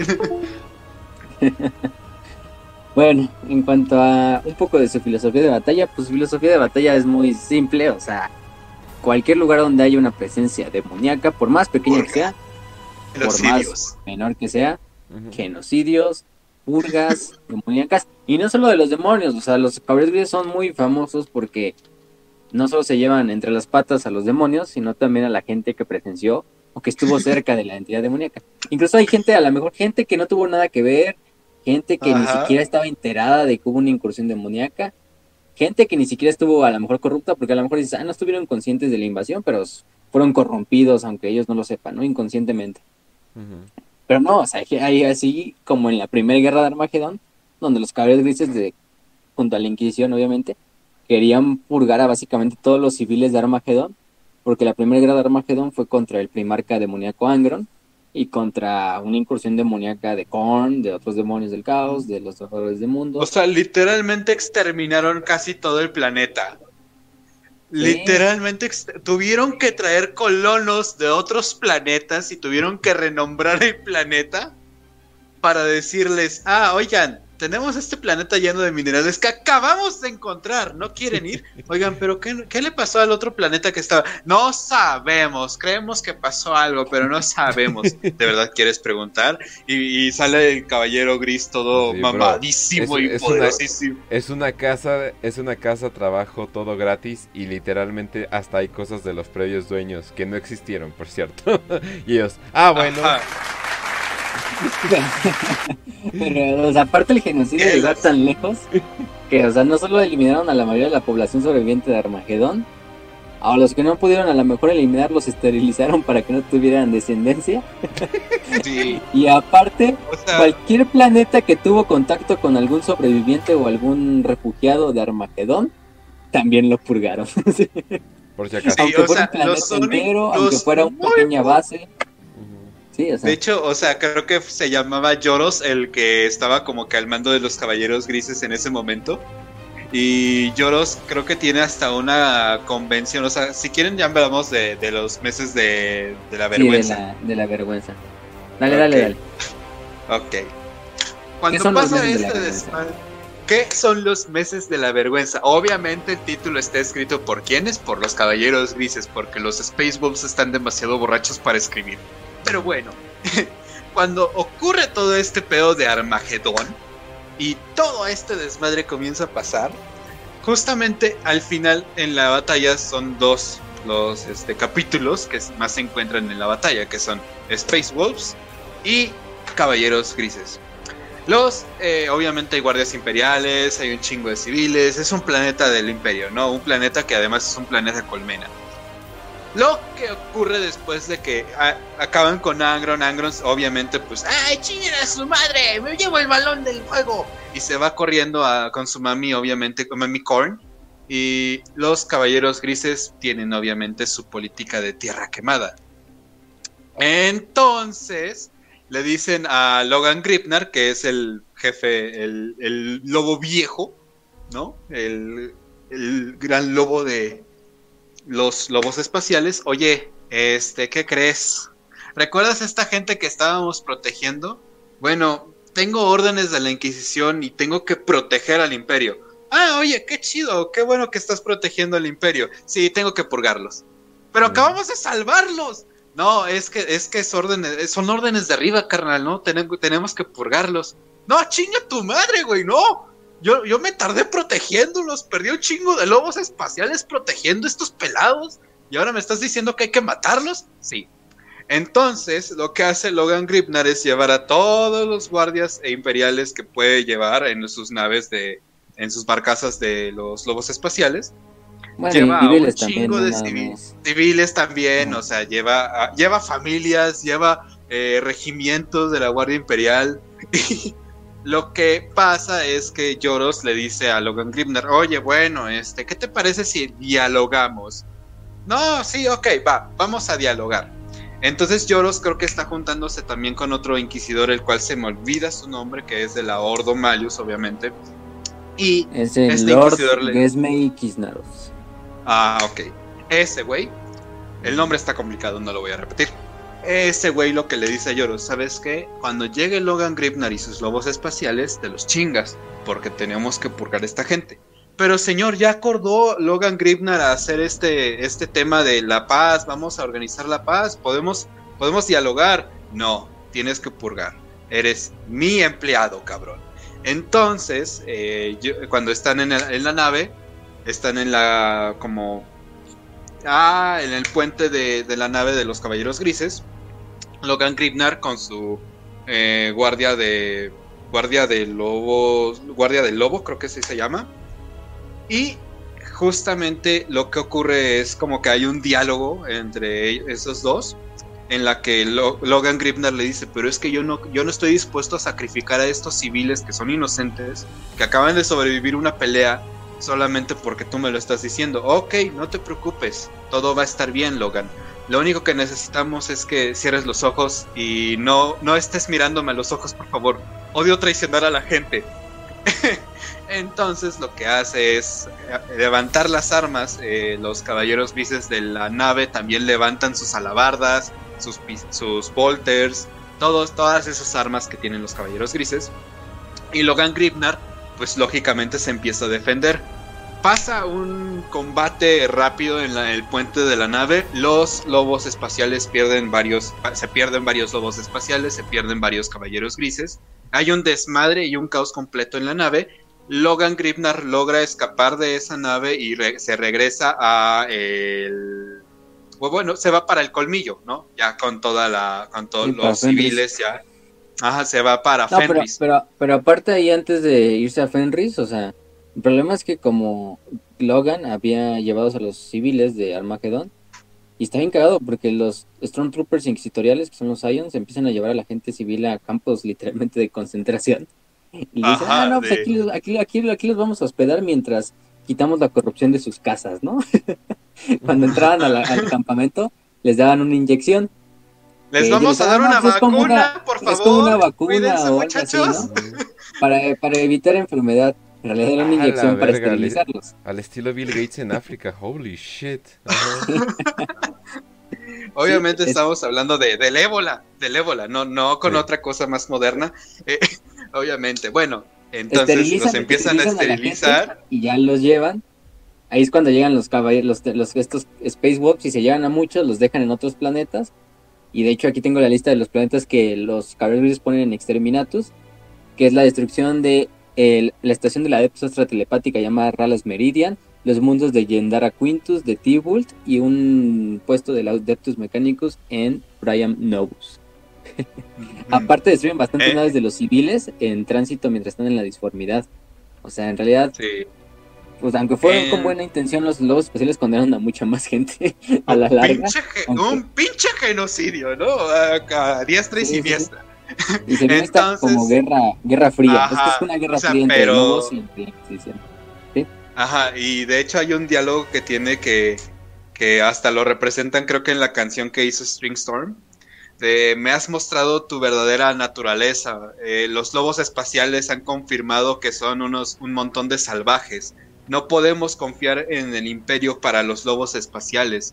Los lobos espaciales son enemigos del imperio. Y Logan Grimner básicamente le dice, yo no soy el que está, yo no soy el que está genocidiando al pueblo del imperio. Tenemos que proteger al imperio, tenemos que defender a esta gente del imperio, porque tú eres demasiado peligroso y estás demasiado loco para ver la verdad de las cosas, ¿no? Entonces es como que ese, ese conflicto fuerte que tiene Lloros con Logan Grimnar, porque además ninguno de los dos quiere pelearse entre sí. O sea, Lloros está por la orden del Inquisidor y Logan Grimnar nunca, no, desea pelear contra otros Space Marines, muchísimo menos sabiendo que están del mismo lado. Entonces, todo este desmadre es como que muy épico, poético. Eh, cuando llegan a, a Fenris y ya en el punto más grande eh, se, vuelve una guerra porque literalmente empiezan a asediar Fenris. Ajá. Y hay, hay caballeros grises peleando contra lobos espaciales en el colmillo. Hay un chingo de muertos. O sea, lobos espaciales que son como top CQC. Eh, combate cerrado. Y caballe- caballeros grises que son como los super psíquicos. O sea, si creíamos que el combate que tuvieron en Próspero contra los hijos de Magnus, los mil hijos, fue algo extremo, no tienen idea de cómo fue el combate en el colmillo contra justamente los caballeros grises, ¿no?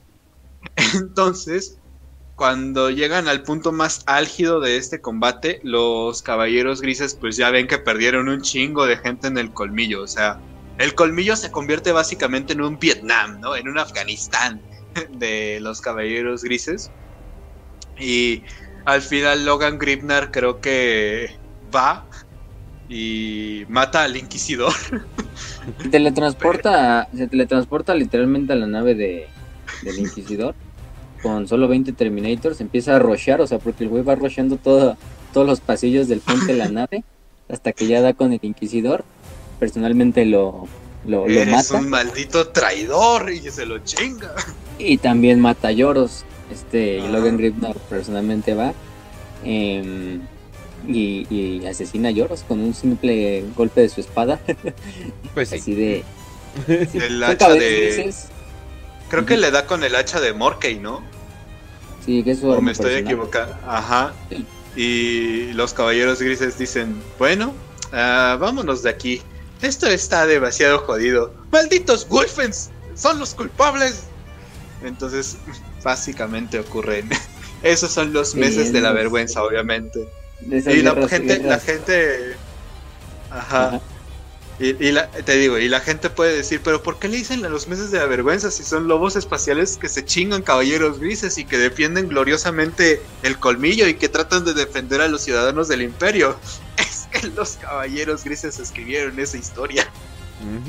Sí, sí. Fuck. Al final del día, pues a los caballeros quedan bien jodidos. O sea, creo que perdieron más gente en esa batalla contra los lobos espaciales que toda la guerra con Armagedón. Ouch. Aparte. O, sea, el, aparte de el capítulo queda disminuido a nada, casi. sí pierdes muchos. Este, a estas guerras intestinas y totalmente este, ilógicas del imperio, esas guerras civiles casi casi. Y llegan a buenos términos porque saben también que los lobos espaciales, pues, esos güeyes no, no se van a ir tan, tan fácil, ¿no? Y aparte los lobos espaciales son como 10.000 cabrones porque tampoco siguen el código Star. Entonces los caballeros tienen todas las de perder. Y meterse ya a pedo así con la Inquisición, aunque la Inquisición diga, ay, yo tengo todo el poder, también el Adeptus Terra no es pendejo y tampoco va a decir, oye, oye, también, ¿tú, ¿tú qué estás haciendo, güey? O sea, E- Esta es una legión que ha una- servido 10.000 años. Chinga tu una madre, ¿no? de contrapesos. Y, por eso no, no es, por eso no escaló a más. Y en realidad también no escaló más porque pues fue toda la pinche idea de un inquisidor que también estaba medio pinche loco. Y tampoco hay que quitarle Ah. responsabilidad a los caballeros grises porque aunque siguieran órdenes, Siempre Sí, es, yo, o sea, también Lloros, siempre es una sí, persona, señor. ¿verdad? Siempre es una persona cagándola. O es O sea, Lloros ya, ya le iba a decir Doug Van claramente, Dyer. sí señor, yo- Ya le iba a decir Doug Van Dyer, pero Doge Van Dyer no, no. no. Doge. El Doggy Van Dyer. Doggy Van sí, Dyer. O, o eso. No, Sí. hombre, siempre la están cagando. Mm. Y Sí. estaba, y, y bueno, Malditos burócratas. el resultado de la guerra de hecho es un status quo ante Velum, o sea, un estado igual a antes de la guerra. Eh, dentro de las facciones de los lobos espaciales, de hecho había algunos guardias imperiales y de la flota imperial que decían, ah, vamos a ayudar a los caballeros grises, digo, a los lobos espaciales porque nos caen bien, ¿no? Mientras, los que, mientras que la, arma- la armada imperial que ayudaba a, a la Horda Malus, pues no tenía otra más que seguir órdenes, ¿no? Porque si no también les iba como en feria. Pero sí, esa es la historia de los, de los meses de la, de la vergüenza. Todo eso lo pueden leer más a detalle en la novela de El regalo del emperador, The Emperor Gift, desde el capítulo 18 hasta el 24, casi lo último del libro.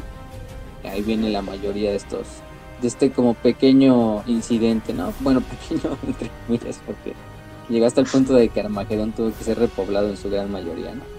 Y eso que mucha gente, la- porque la invasión de, de Agron fue en un lugar aislado, o sea, sí había ciudades y todo, pero la lograron contener al principio y, y gracias al sacrificio de los caballeros grises, de otros caballeros de, de otros Space Marines, de la propia Guardia Imperial, lograron que la, la- la invasión acabara, aunque difícil, acabó y se desterró Angron. Pero incluso había muchos civiles que no sabían ni qué pedo, ¿no? O sea, ni sabían que hubo una invasión, en realidad no me dijeron, ah, no, pues están movilizando tropas. Obviamente a la gente no le van a decir que están invadiendo el caos, ¿no? Porque eso no debe ser de dominio público. Pero Pero pues lo- la Inquisición dijo, pues vamos, ahí sí le entró ese autismo casi casi al nivel de Creepman. Que por lo menos. Creepman está un poco más justificado. Dices, bueno, sí. estos cabrones devoran planetas, pero no mames, neta, me vas a chingar una población entera del imperio solamente porque viste demonios. Y el inquisidor, sí, yes. Genocidio. Sí, no, no son una, son una mamada, la verdad, los, los caras grises. En ese punto sí es de esos momentos más cagados de los caras grises. Hay otros momentos como cuando se bañaron en sangre de hermanas de batalla para ganar una batalla contra demonios del caos. Ujú. En vez de simplemente Porque, vamos a unir nuestras fuerzas en un último ataque. Eso no, No, es vamos a ironía, mejor gente, por cierto. Como que lo dijiste muy tranquilo. No, pues eso pasó. Sí, eso ah, pasa. sí. ¿Te acuerdas de esa vez que fuimos por unas chelas? Claro, güey, fue justamente después de que nos bañamos en sangre de hermanas de ba- la batalla. Sí, por supuesto, qué buen momento. ¿Tienes sed? Ay, aquí tienes un refresco, amigo. No mames. Sí, así. Sí. Es, es el día a día para los caballeros grises. Exactamente. Y bueno, eso era en cuanto a los meses de la, de la vergüenza. Ahí, ahí buscan las muy buena historia. Esos momentos más cagados del imperio. Este, aparte está su ciudadela en Titán, que ya hablamos que está en la luna de Titán, obvio, eh, en el monte Anarca, es la fortaleza monasterio. Eh, es una fortaleza bastante vieja, pues desde la herejía de Horus está construida. Eh, solo que aquí, em, este, la, la ciudadela de Titán es súper secreta, solo la conoce pues el capítulo y quizá los altos rangos de la Inquisición. Aparte, Titán tiene una propia, propia, ¿cómo se llama? Mm, Hagan en cuenta que el Adeptus Mecánicos le transportó una de las lunas de Marte a que orbitara Titán, que es esta Deimos, una de las lunas, y la convirtió como en una forja para crear armas, pero para crear armas exclusivamente para los caballeros grises. Ellos hasta tienen su propia forja, que es una mini luna arriba de la luna, que ya es Titán. Eh, está, está bastante, bastante cagado. Eh, aparte tienen bastantes lugares de, de interés. Eh, entre los más reconocidos pues está por ejemplo la cámara de los de los desafíos, el augurio, la cámara de los héroes, la cámara de la pureza, el salón de los campeones, el sanctum sanctorum, el librarium daemónica donde se lleva a cabo todo el donde se guarda todo el conocimiento demoníaco de pues que tiene en su poder los caballeros grises, ¿no? Porque pues, se encargan de luchar contra demonios, pues son los principales archivistas y, y encargados de mantener este conocimiento a pie para que posteriores generaciones de caballeros grises y la propia Inquisición lo utilicen, ¿no? Em, aparte de eso también están por ejemplo los, los campos de la muerte, que es donde se entierra cada caballero gris. Ya dijimos que por estos ferrymen, estos como parias, ex- bueno, ex psíquicos ex- y ahora son parias. Em, aparte de eso, también la luna tiene algunas otras este, instalaciones, incluso instalaciones para entrenamiento de inquisidores de la Horda Malus. Entonces es algo interesante. Em, como tal, em, también está dentro de los campos de la muerte, la tumba de los ocho, la tumba de los ocho es donde este, descansan los cuerpos de cada uno de los ocho eh, gran maestres originales y de los gran maestres posteriores a ellos. Em, entonces ahí están los cuerpos pues, de todos estos grandes Space Marines desde la herejía de Horus, como Epimetheus, como Yotun, todos estos hombres, ¿no? Em, hay algo interesante dentro de los caballeros grises, es que utilizan lo que son los este, laberintos tesseractos, que utilizan los, los necrones. Es algo que solo ellos llegan a utilizar. Eh, incluso ellos, ellos, ellos saben que es tecnología Xenos, que es tecnología necrona. Pero se, los, los utilizan pues, en mucha cantidad, ¿no? ¿Qué son estos? eh, Como que- Es laberintos como el, tesseractos? es como como- el meme. Es, es como el meme de, hey, ¿qué tienes ahí? Un smoothie. Y ahí detrás tiene un avestruz. ¿Qué tienes ahí? ¿Un que- Volter? Y ahí detrás el Tesseracto. No, pero no solamente eso, o sea, constantemente están utilizando tecnología, inclusive demoníaca. Ellos y como que les vale pito o tal vez es como que Pregúntenle a Garron Crow. Ajá, exactamente, o sea, de que tiene una, o sea, de que tiene una espada demoníaca que, que por cierto funciona y constantemente le está diciendo úsame, eh, yo te Mátalos puedo ayudar. Ajá, exacto, ¿no? O sea, y es así de, ups, creo que esto no debería estar pasando, pero no, el cabrón es simplemente, no hay pedo, yo lo Eh. Eso, eso funcionaría con cualquier otro Space Marine, pero no con un caballero gris. Y mucho Esto- menos con el gran castellano de los caballeros grises, ¿no? Que es este Yo gato. siento, yo siento que es más que debe de tener algo como síndrome eh, TDA, ¿no? Que se distrae muy fácilmente y debe de escuchar la voz de mátalos a todos. Úsame. ah, ay, el- la pared habló. Bueno, no importa. ¿De qué estaba pensando? Ah, sí, tomates. o sea, debe de ser esa situación para Yo que no lo afecte. Constantemente, sí. Aparte de eso, hay una locación, bueno, de los la eventos que entonces los utilizan mucho. De hecho, ellos de ellos hablamos en el programa de los Necrones, en el de Tracing, porque Tracing también los utiliza mucho. em, que son estos como los artefactos pequeños, eh, que en realidad tienen como una dimensión en miniatura dentro de ellos. Entonces sirven muy bien para encarcelar demonios, que no quieras desterrarlos y quieras como encarcelarlos para que no regresen a la disformidad. Y de hecho hay muchos demonios que en el momento en que ven un laberinto tesseracto simplemente dicen, no, ya mejor dejo este cuerpo, mejor me regreso yo solo a la disformidad, Sí. que es preferible a que, a que me metan en una de esas chingaderas, porque iba a estar toda tu eternidad. Hasta que los caras grises decidan pues ya darte muerte verdadera o, o de plano ahí dejarte por hasta que te pudras, ¿no? Como demonio.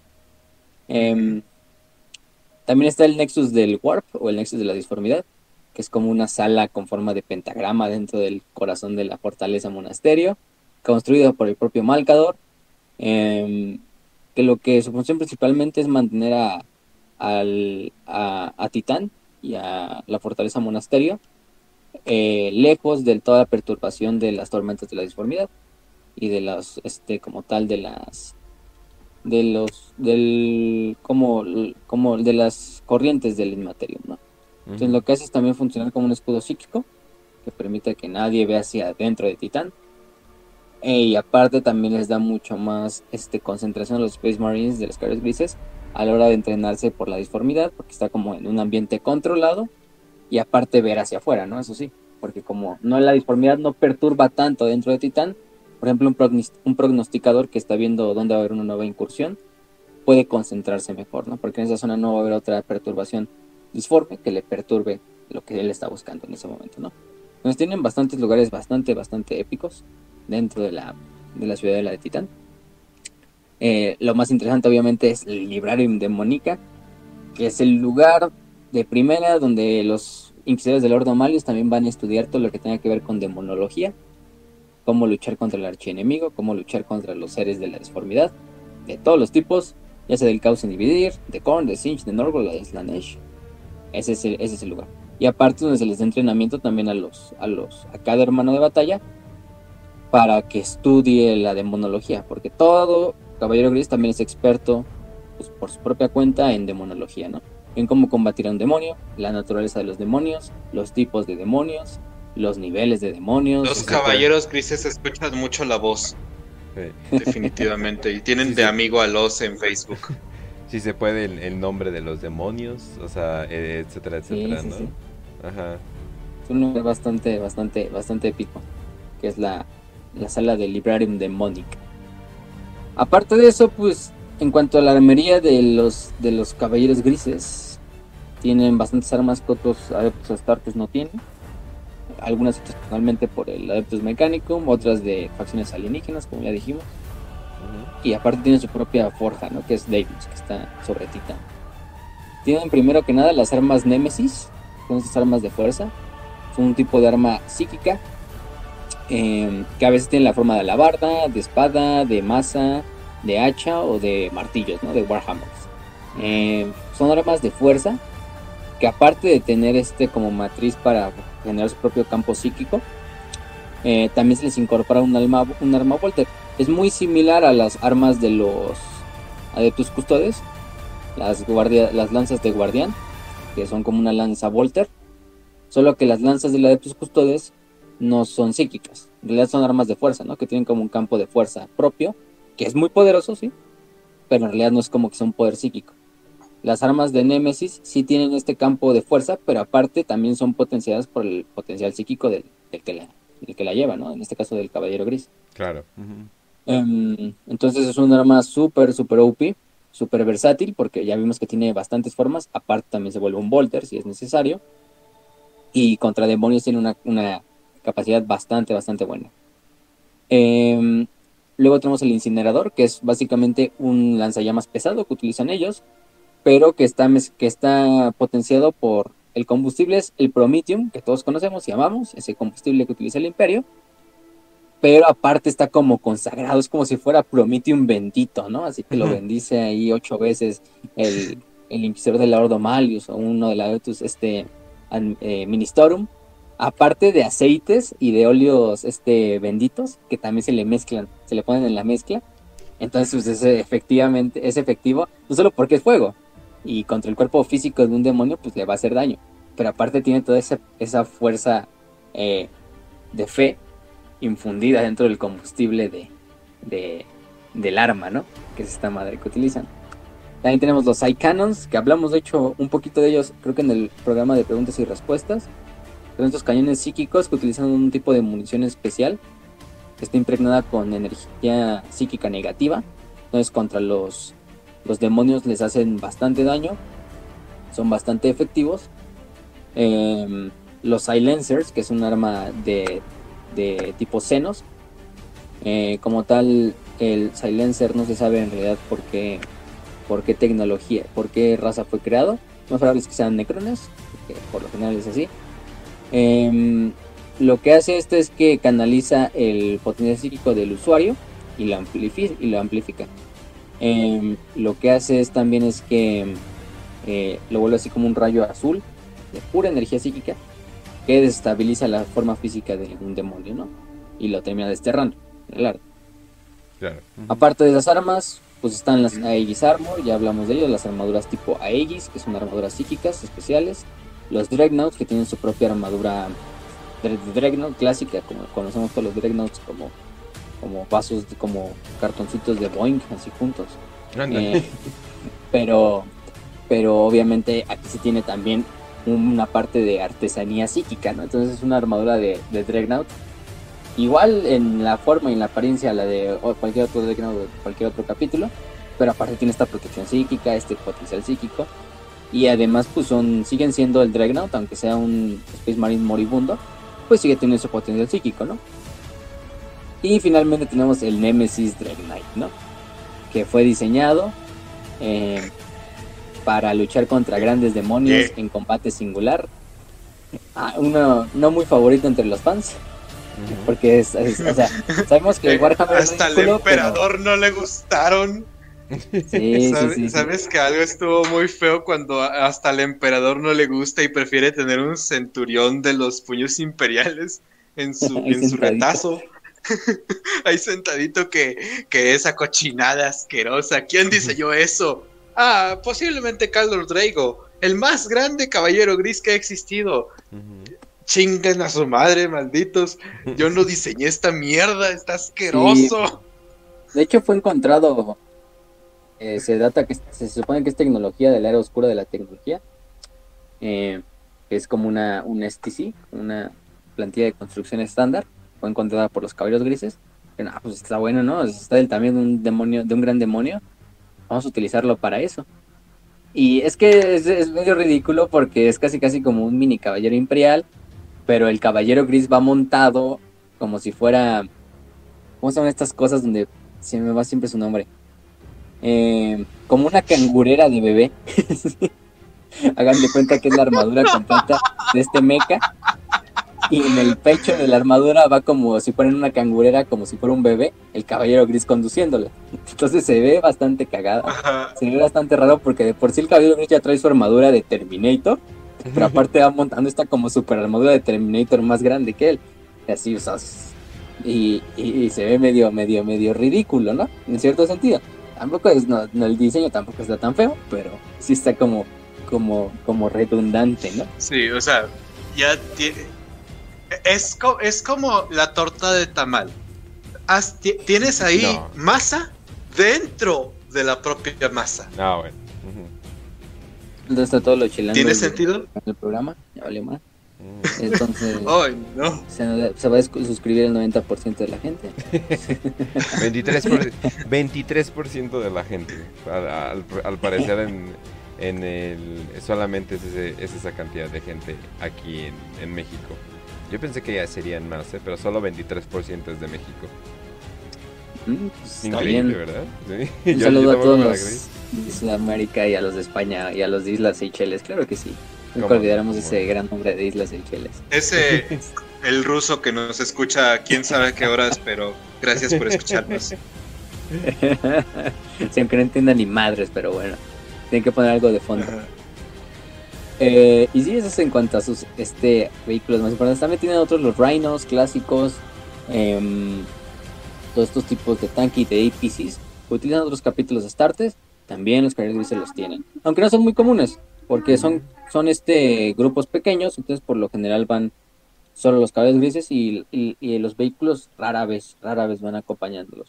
Es más cuando hacen, por ejemplo, grandes campañas, grandes invasiones, grandes operaciones que sí van ahí de frente todos los, los estos pues, como tal tanques eh, blindados APCs acompañándolos pero es muy muy poco común porque dijimos que los caballeros grises por lo general cuando se despliegan son en escuadras pequeñas son en escuadrones pequeños quizá de mm, mínimo 5 caballeros grises eh, hasta 10 caballeros grises eh, liderados por su este por su justicar que es como su sargento y son más bien como un tipo de task force, una fuerza de tarea, eh, como lo harían las fuerzas especiales de la vida real en la actualidad. Eh, pero sí, no, hay ocasiones donde pues, se junta todo el grueso del capítulo y ahí sí, córrele demonio porque no va a ser un buen día para ti, ¿no? Aparte de eso tienen bastantes, tienen una flota bastante, bastante grande, bastante numerosa. Em, lo que más utilizan son los cruceros de asalto. Son un poco más pequeños a las barcazas de batalla, que utilizan otros capítulos en su mayoría, pero eh, estas están modificadas en condiciones especiales. O sea, ya vimos que hasta el combustible que utilizan para los lanzallamas está bendecido y modificado.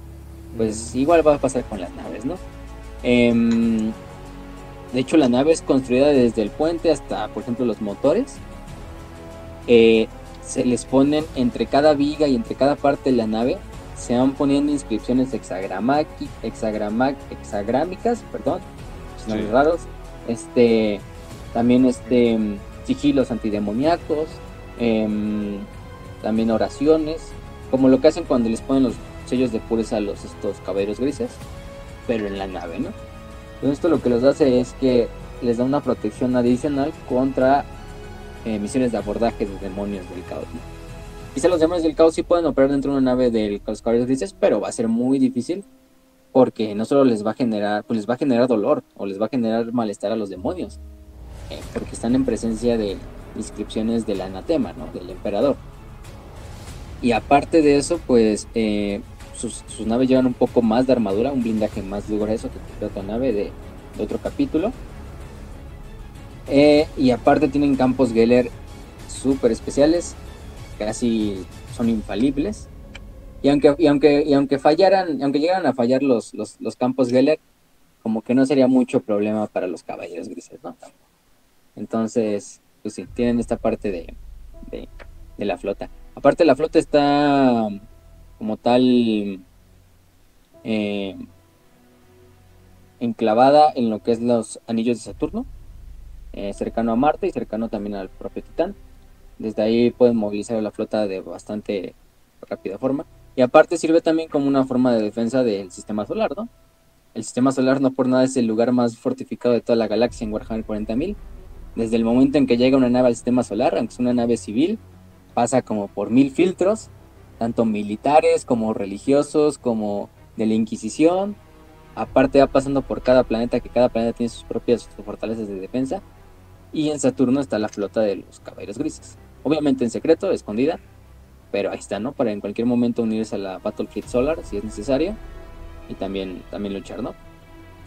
Es, es, es, es, es algo, algo bastante, bastante Yo me, yo me lo imagino de una manera muy ridícula, como, oh, sí, por fin pasamos este filtro, somos una nave de puros civiles, nosotros solamente somos peregrinos, queremos ir a Terra por una vez en nuestra vida, hemos gastado todos nuestros ahorros para poder llegar a Terra, Muy bien, no se preocupen, solamente pasen por aquí.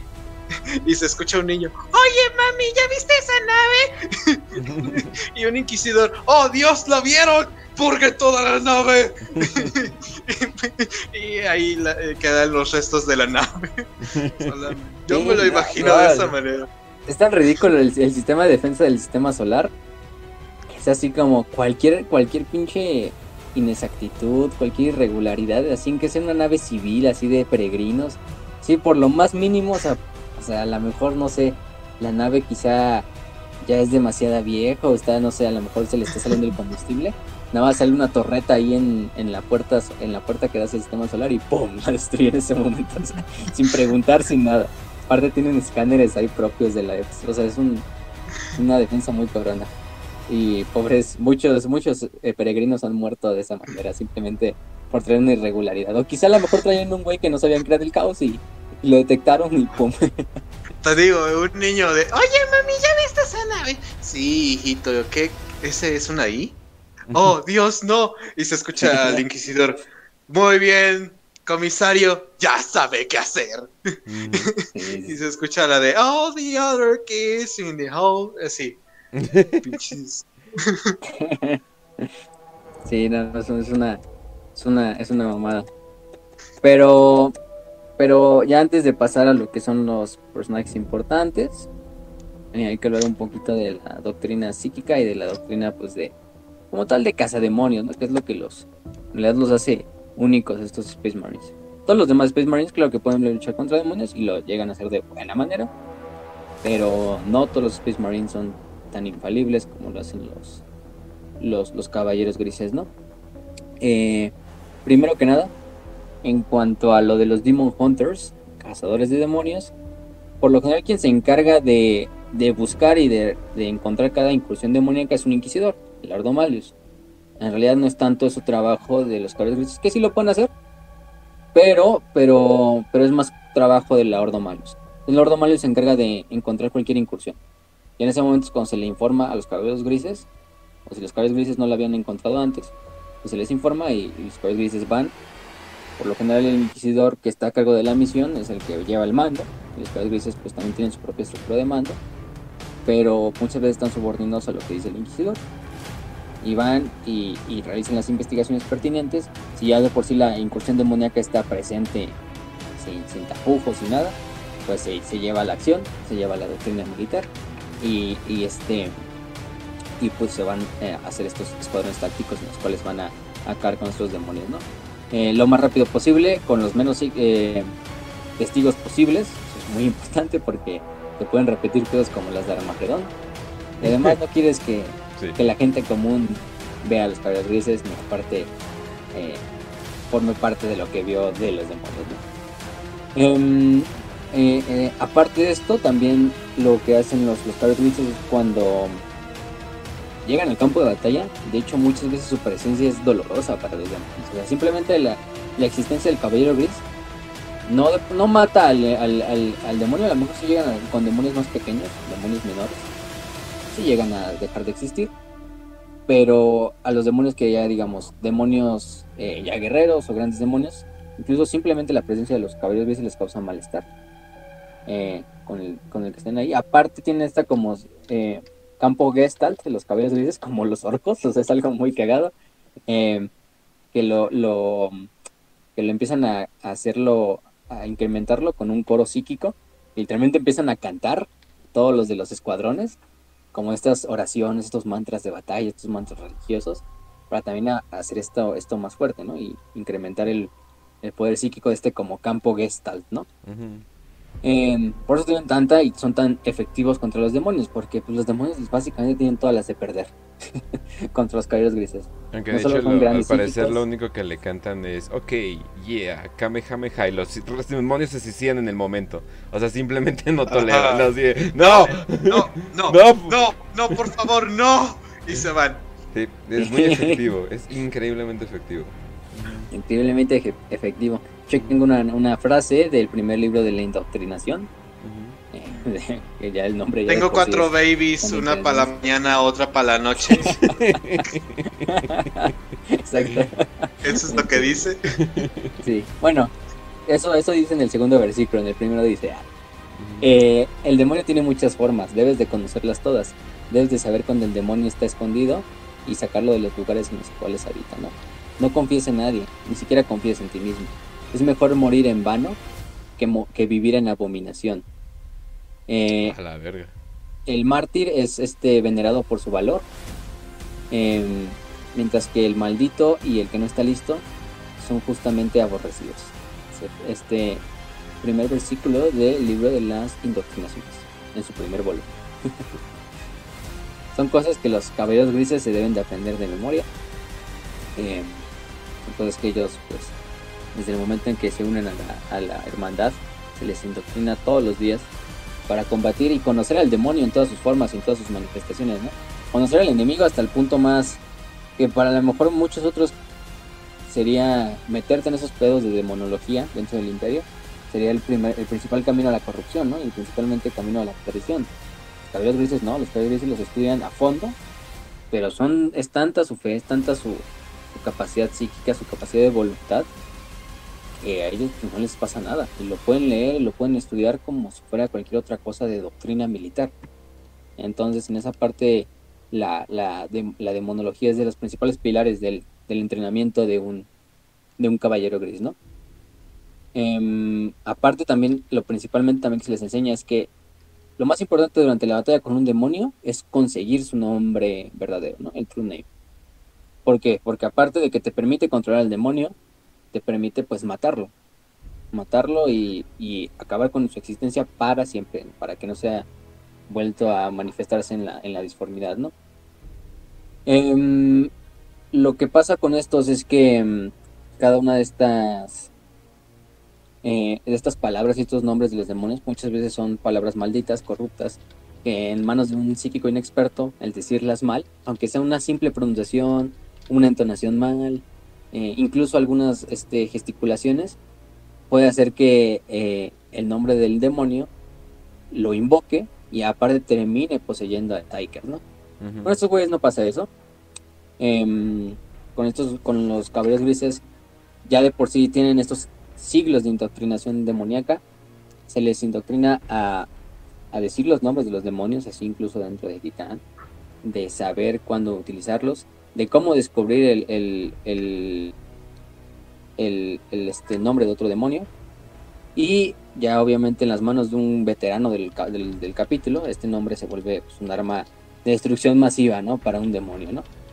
Em, por lo general a veces no se sabe el nombre real del demonio, pero se puede utilizar su nombre, pues, su, su segundo nombre, que es el nombre que por lo general utilizan los demonios para presentarse entre ellos, para presentarse ante los mortales, o sea, si nos vamos así puristas, en realidad, por ejemplo, Cabanda no es el nombre real de Cabanda.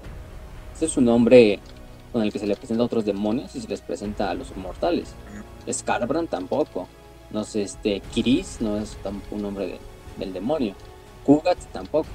Son simplemente esos nombres que utilizan como una forma de, salvaguarda, ¿no? Porque si le das tu nombre real, pues estarías suicidándote casi casi como, como demonio. Sí.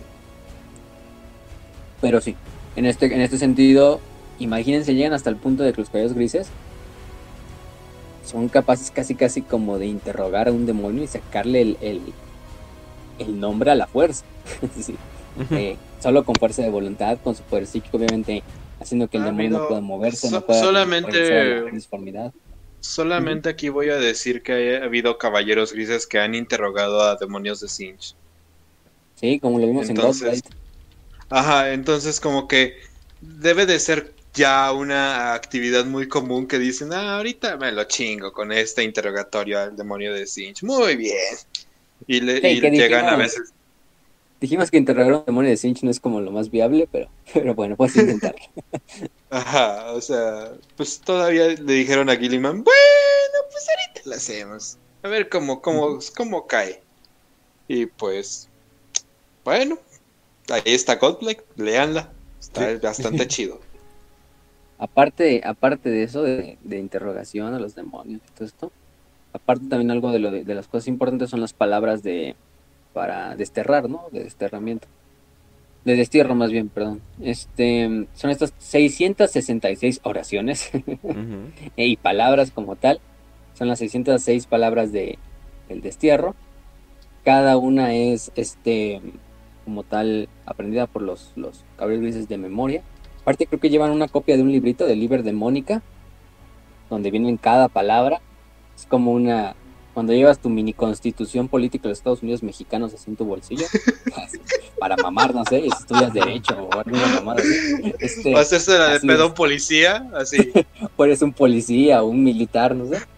Ajá. Así es lo mismo, eh, pero estos llevan su pequeño copia del Liber de Mónica para, pues, a lo mejor no es que se les olvide, pero siempre, siempre puedes estarlo estudiando en el campo de batalla. Entonces, utilizan estas palabras. em, de hecho, si un mortal llegara a ver las palabras de, de destierro, pues simplemente perdería la mente, sus ojos perderían simetría, su, su fuerza de voluntad se desvanecería así inmediatamente. Yo, yo me lo imagino, pero con tipo demonios de Korn intentando ser así como, bueno, ¿qué tal ciudadano? ¿Cómo está? Este, venimos a reclamar este planeta con en el nombre de Korn, nuestro, nuestro gran padre y el más grande guerrero de todo el caos. Sí, sí, sí, eh, necesitamos ahorita hacerle un chequeo. Y el caballero gris, ¿cómo? Usted no me puede hacer un chequeo. Aquí en este libro me está diciendo que usted no me puede hacer un chequeo y que yo tengo mis derechos como ciudadano imperial. Chingue su madre, maldito demonio de Korn. Pero, pero joven, es que necesitamos hacer el chequeo porque estamos reclamando el planeta. No, no, no, no, no. El libro aquí dice que no me pueden hacer chequeo y que no pueden reclamar este planeta a menos de que tal artículo de tal pendejada. Entonces yo me lo estoy imaginando así como tipo super cívicos o un, un pedo así de... Te la voy a hacer de pedo. Oye, pero para los que pregunten mucho de qué onda con el 666, porque tienen 666 retos que tienen que superar y constantemente ves ese número eh, llegando. Sí.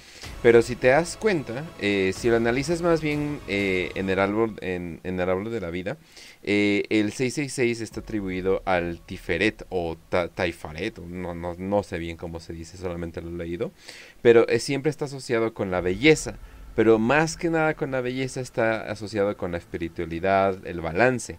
O sea, es literalmente ese esfuerzo que tienes que llegar para un balance, ¿no? Para llegar a una espiri- espiritualidad completa. Y pero la espiritualidad no es que simplemente veas adentro de ti ni nada por el estilo, sino más bien estás buscando sabiduría, porque al final del día estos güeyes son son como clérigos o algo por el estilo, ¿no? O sea, sí son bien mamados y sí saben que una bala mata cosas, pero al final del día se van más por el camino de la espiritualidad, de hecho yo diría completamente, pero también está asociado con los milagros y la integración. Entonces estos güeyes literalmente al hacer sus 666 retos están completando su camino de, de lo que podría llamarse eh, la iluminación, un tipo de iluminación al, al final del día. Pero eso, que supongo que sería, sí, pues sí sería iluminación porque al final se están integrando con, con Papi Diosito, que en este caso sería eh, el emperador. Entonces se están yendo más por ese camino. No crean que es tanto como un número demónico ni nada por el estilo. Aunque yo creo que también lo utilizan porque es un número demónico y se ve cool. Sí, porque dijo, ah, se ve cool, vamos a ponerle esta madre, ¿no? Sí, o sea, es que desde el momento en que el, el- el neófito llega a los caballeros grises, todo en realidad es un camino esotérico.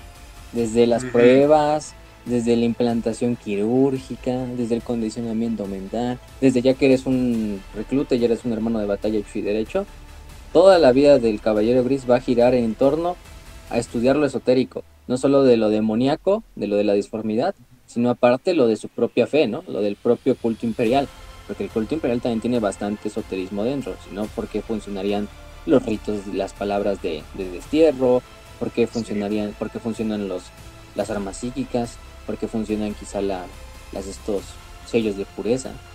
Entonces todo esto es una forma también de de, de ¿cómo decirlo? de de autorrealización espiritual del caballero gris. No solo debe ser un gran guerrero físicamente, ni un gran guerrero eh, No, y, además tienen Es que asegurarse espiritualmente. Sí, o sea, además tienen que asegurarse de que vas a tener contacto con las entidades que pueden malformar toda tu mente, tu espíritu, tu alma, que pueden corromperte sin ninguna sin ningún tapujo. que, o sea, han corrom- que han corrompido primarcas, que han corrompido. Ajá, entonces tienes que hacerlos extremadamente nobles y la única manera de conseguir y alcanzar esa nobleza de espíritu, pues es con mediante el esfuerzo, el trabajo, el pensamiento espiritual. O sea, e- es literalmente decir soy campesino, viva rey, viva Cristo Rey. ¿No? Entonces es, es como que esa parte de, de o sea, por cualquier idea que es una mamada, güey, pero eh, Sí. estamos hablando de que tienes que tener ese, ese corazón puro e incorruptible, porque en el momento en el que te puedas empezar a corromper, sabemos que, que la corrupción del caos puede destrozar incluso imperios. Si el hijo más predilecto del emperador, que fue Horus, se corrompió, si los hijos más amados, como sanguíneos, no fueron inmunes al toque del caos en el momento en el que murieron, entonces, ¿qué, qué le podría pasar a un simple marín espacial o cualquier hombre? Y es aquí donde entra lo, lo poderoso de los caballeros grises, que quizás sean hombres, quizás también sean los mismos pinches changos, como dirían los Zelda, pero no por eso dejan de tener espíritu. Y la verdad es que tienen bastante voluntad, bastante determinación, bastante humildad, o sea, cualquiera Oye, podría decir, lo cual es lo que que hacen dices- que Lo cual lo que dices le da totalmente justificación a los caballeros grises en destruir todo civil que haya, tenga la más pequeña sospecha del caos. Porque lo que tú estás diciendo es de que, güey, tal vez ahorita no, pero tal vez regresamos en 100 años y todo el pinche lugar ya está lleno de cultos del caos. ¿Por qué? Porque así es la semilla del caos. ¿Por qué? Porque si a Horus le pasó, entonces al resto le puede pasar, pero sin pedos, ¿no? y- Y a Erebus, Sí, fuck Erebus. eso, entonces te digo, por eso tiene todo este asunto de la tierra quemada. Por eso literalmente tiene, o sea, el que tiene la espada que le hace las voces y le hace la esquizofrenia ahí, el güey tiene que estar solo y no puede platicar ni puede conversar con ningún compañero de batalla. O sea, el güey literalmente llega a la batalla, pelea y se va de vuelta a encerrar en un cuarto Sí, solito meditar. a meditar con la espada en la mano, sin ni nunca soltarla. Porque en el momento en el que la suelte, sabe que los demonios de esa espada pueden perpetrar en las naves y corromper a la gente que esté alrededor de las naves. Entonces, e- estamos hablando de una voluntad tan férrea que, que, lit- que- que por eso le, por eso tienen esta, yo creo que tanta cercanía al emperador. Hablando de, no solamente desde lo genético, sino lo espiritual, la doctrina, el- la filosofía. Entonces, puede que te gusten o puede que no, la verdad, mucha gente le gusten. Y con mayor razón, güey, o sea, Y que tienen cierto, demasiada... Y ¿eh? si les gustan, eh, ah, me acaban de dar un pequeño regalito. En un lugar, ah caray, no lo conozco muy bien. Se, eh, lo pueden encontrar en Telegram, este.me diagonal WPP libros. Ah caray, no tiene nada que ver con nosotros, pero se parece esos esas cosas. Ah caray, ¿qué, de qué será? ¿De qué será? ¿Qué será? Pero bueno, ahí pueden ver que acabo de subir el ómnibus de los Caballeros Grises con las tres eh, historias principales en español. No la había encontrado en español, pero al parecer ya está, ya está en español, por si ustedes lo quieren. También Sí. arribita está todo el ómnibus, pero en inglés, por ahora sí como lo prefieran. Y De hecho, ya la habíamos subido así cada una dividida, pero si quieren leerla en Omnibus para no abrir cada archivo uno por Sí. uno. pues, Exactamente. Y también el regalo del emperador de Aram Dembski Dau- Bauden. Entonces está bastante, está bastante chido. Y sí, sí, sí, sí. Ahora sí para los que quieran. Entonces, pues ya saben, banda, pueden leer los libros ahí. No tiene nada que ver con nosotros. Nosotros en ninguna manera estamos eh, aprobando la piratería. Eh, definitivamente no tiene nada que ver con Mm. todo el pedo que, que pasó con Warhammer Plus y todo lo de los artistas. Guiño, guiño. No vamos a volver a hablar de eso. Ya, ya lo hablaron mil veces, pero no me acuerdo que este sábado o domingo se estrena el primer episodio o algo así. O sea, ya está el. Ah, sí. sí, Ya sí, sí. Ah, sí es cierto. Ya existe Warhammer Para los que Plus, no sepan, bien. No, pero hagan Ah. de cuenta, para los que no sepan, la noticia la sacaron hoy. Se supone que. Ay, No, se supone que el sábado, es 20 el 21 es sábado, ¿no? Sí, el sábado Ajá. 21 Van a poner el primer episodio de Hammer and ¿Pero Bolter. dónde? ¿Dónde? Porque a mí me preocupa saber Sí, qué tal es- si yo soy Warhammer, lo van a poner en. Warhammer, lo van a poner en Warhammer Community, o sea, Ajá. no lo van a poner todavía en la aplicación de Warhammer Plus porque eso sale hasta el 25. En realidad lo van a poner como en el Warhammer Community y va a estar todo el día ahí en el Warhammer Community para que lo puedan ver. Y es el episodio de Old, eh, creo que se llama Old Bay Eye o algo así, Ah, em, ya. que habla de comisar, del comisario Jarrick. Es Ajá, capítulo del ajá. comisario Jarrick de la guerra de. Deberíamos, deberíamos hacer como que algo para eso, ¿no? O sea, al menos como reaccionarlo o algo así, ¿no? Híjole, eh, no sé a qué. No Creo sé. que. el- ah, creo que podríamos saltarnos la. Por Telegram. No, no, no, creo que sí lo podríamos hacer en vivo, pero no hay ciertas reglas que puedes hacer para que no te striken el canal. Eh, hacerlo Mm. chiquito, o sea, no mames, hay gente que reacciona al padrino completo, o sea, no mames. no mames, eso sí extremo. o sea, no chingues, o sea, está la trilogía del Señor de los Anillos, pero con un güey reaccionando, no mames, o sea, de- definitivamente se puede. Eh, también lo podemos poner por partes, etcétera, etcétera, para que no nos jodan demasiado. Pero, bueno, O así si no, como- mejor tengo una idea. Métanse al grupo de Warhammer Community de También. Ritos Imperiales Mm. y lo vemos todos Ah, sí, juntos. ahí en- lo vemos entre todos. Ajá. Así como que momento épico y cosa por el estilo. Pero sí, sí, sí. O sea, lo hacemos, lo hacemos en grupo mejor y ahí, y ahí lo vemos. Ah. Eh, ahí depende, Va, va, va. depende cómo va a estar. eh, pero hay dos cosas que sí me, sí fue un gran put off de, de Warhammer. O sea, así como que me, ya tenía el pito bien parado y de repente, ah, que tiene pito, puta madre, ¿no? Y ese, y esos dos grandes pitos que tiene eh, Games Workshop. Número uno, la mamada que hicieron con las animaciones que asustaron a, a to- a todos básicamente a hacer cosas de fans.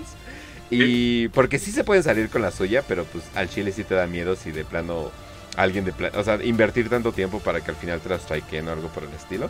Y número dos, eh, el hecho de que al parecer no va a haber localización eh, muy buena. O sea, de que ni siquiera va a estar en español. Entonces es como que, o sea, ni siquiera español de España, que es lo que todo el mundo esperaba, ¿no? O sea, no va a haber subtítulos, no va a haber, ya sabíamos que doblaje no iba a haber, inglés. pero no va a haber subtítulos, o sea que tal vez nosotros tenemos que hacer los subtítulos, entonces sin querer Games Workshop está haciendo que piratemos esto sin querer. Entonces como que, holy Ay, shit. Zahariel, Ajá, te entonces tenemos un trabajo. entonces como, holy shit, ¿en serio? Pero pues bueno, vamos a darle tantito tiempo. Todavía no estoy tan en contra de subirme al hate wagon contra Game, eh, contra Warhammer Plus. Pero a ver cómo sale. También eso que salga cada semana ha sido... pues, pensé que iba a salir toda la pinche temporada, pero pues bueno, ¿no? Y Eh, lo de. TT, y todo el mundo, ah, es que mataron TTS, mataron TTS. Yo siento que los de TTS estaban destinados para algo más grande y mejor todavía. Pero pues bueno, ahora sí que no hablamos más de eso. Continuemos. Caballeros Sí. Grises. Programa Caballeros Grises. Y nada más para complementar esta idea que estamos hablando de los caballeros grises, pues al final del día también los caballeros grises nos enseñan la ruta no solo del autoconocimiento, sino el conocimiento de lo que tú consideras como lo contrario a ti, ¿no? O sea, al final del día los, los grises nos demuestran que para que uno pueda combatir lo que desea combatir, debe de conocerlo hasta el mínimo detalle. No se debe de espantar, ni mucho menos decir, ay, no es que yo no me meto eso porque a lo mejor me tienta, ¿no? Como dicen algunos. Y eso es lo que pasa veces con corrientes esotéricas, ¿no? Ujú. si te vas a meter a una, Ujú. pues estudiala al máximo y enfócate en eso, Es- obviamente. No tampoco Sí, seas así pues- como esos güeyes que quieren agarrar todo al mismo tiempo, pero los caballeros grises sí hacen esta, esta tarea de conocer al archienemigo, conocer a, a lo que odiamos, a lo que juramos destruir, pero ¿cómo lo destruimos si no lo conocemos? Entonces por eso lo debemos de estudiar hasta el más mínimo detalle. Obviamente sí. con nuestra fuerza de voluntad sabemos que no vamos a caer en sus garras y mucho menos nos va a tentar y nos va a llevar a ese lado, pero tenemos que tener ese conocimiento si deseamos eliminarlo como tal de la faz de, pues, de esa galaxia, ¿no? Que es lo que buscan los caballeros grises, ¿no? Entonces Sí, o es una por parte eso- muy buena de hasta entender al enemigo Hasta por eso y entender lo contrario. Ajá, exacto, o sea, hasta, hasta o sea, porque todo el mundo dice, no mames, ¿cómo les permiten que los posean demonios? Es así de, pues así como en la policía te electrocutan con un taser. O sea, porque para que sepas cómo se siente, para que sepas qué Sí. está pasando en tu cuerpo, no no simplemente como, oh, no, o sea, ¿qué, qué pasa o algo por el estilo, ¿no? No, no, no, o sea, te están poniendo, o sea, te están haciendo Mira, sentir, mira, al- eventualmente algo que un demonio hace- se te va a meter. O sea, eventualmente eso Sí. va a pasar. y ahora debes de saber qué hacer para, para, para, darles, para darles en la madre, ¿no? O sea, no mames, Algo si la policía pudiera mucho- dispararle a su gente, lo haría. Te digo, algo Sí. que hace la policía eh, en todos los países, o sea, todos los cuerpos de policía del mundo tienen que entrenarse los pulmones para recibir gas pimienta y gas lacrimógeno. No porque ellos lo usen, sino porque saben que en las manifestaciones que se pueden salir de control, pueden usarlo contra ellos. Y si no están acostumbrados, entonces pues valen pito. Entonces te digo, los, los policías hacen eso, los militares que están en Latinoamérica aprenden de drogas y llegan incluso a probar algunas para reconocerlas, ¿no? Entonces, eh, conoce a tu enemigo, conócete a ti mismo para tener la victoria asegurada y por medio de voluntad y determinación es que vas a forjar ese camino. Y sí, eh, hay una prueba, hay una prueba en los policías brasileños que les hacen probar ketamina. Es como que a la verga. Pero El es- pope ahí todo bien locote. Pero que al parecer es algo que hace. Es como que, ok. Sí, las, las fuerzas especiales, por lo menos Los las de popes. México, que yo tengo conocido, las, las, los gafes del ejército, Ajá. esos güeyes hasta hacen sus pinches salas así como de tortura con los güeyes que quieren ser aspirantes y todo, o sea, para que cuando a ellos les toque hacer eso y sacar información sepan también cómo se siente. Pero es así algo muy, muy, muy épico. Pero sí, ese es el camino de, de conocerlo, ¿no? Para, para saber cómo combatirlo. Pero bueno, eso es en cuanto a, a todo esto. Aparte de eso, nada más para ya, último punto, un poquito de los, de los poderes psíquicos que utilizan más, más a menudo los caballeros grises. Por ejemplo, tenemos, vámonos con el primero, el más cagado, el, el holocausto, que de hecho el nombre es bastante cagado porque literalmente lo que hace el caballero gris es hacer que todo el aire alrededor de, de la persona o de lo que quiera atacar empiece a prenderse en fuego. O sea, incinera el aire. Oh, Jesus. Hasta ¡Seis inmolar al, millones de al- al cenizas! güey. Oh, shit. Oh shit. Ajá. Sí, no, no, no, no. Ah, no Ok, mames, los entonces mandaron a bañar. ok, oye. No mamen.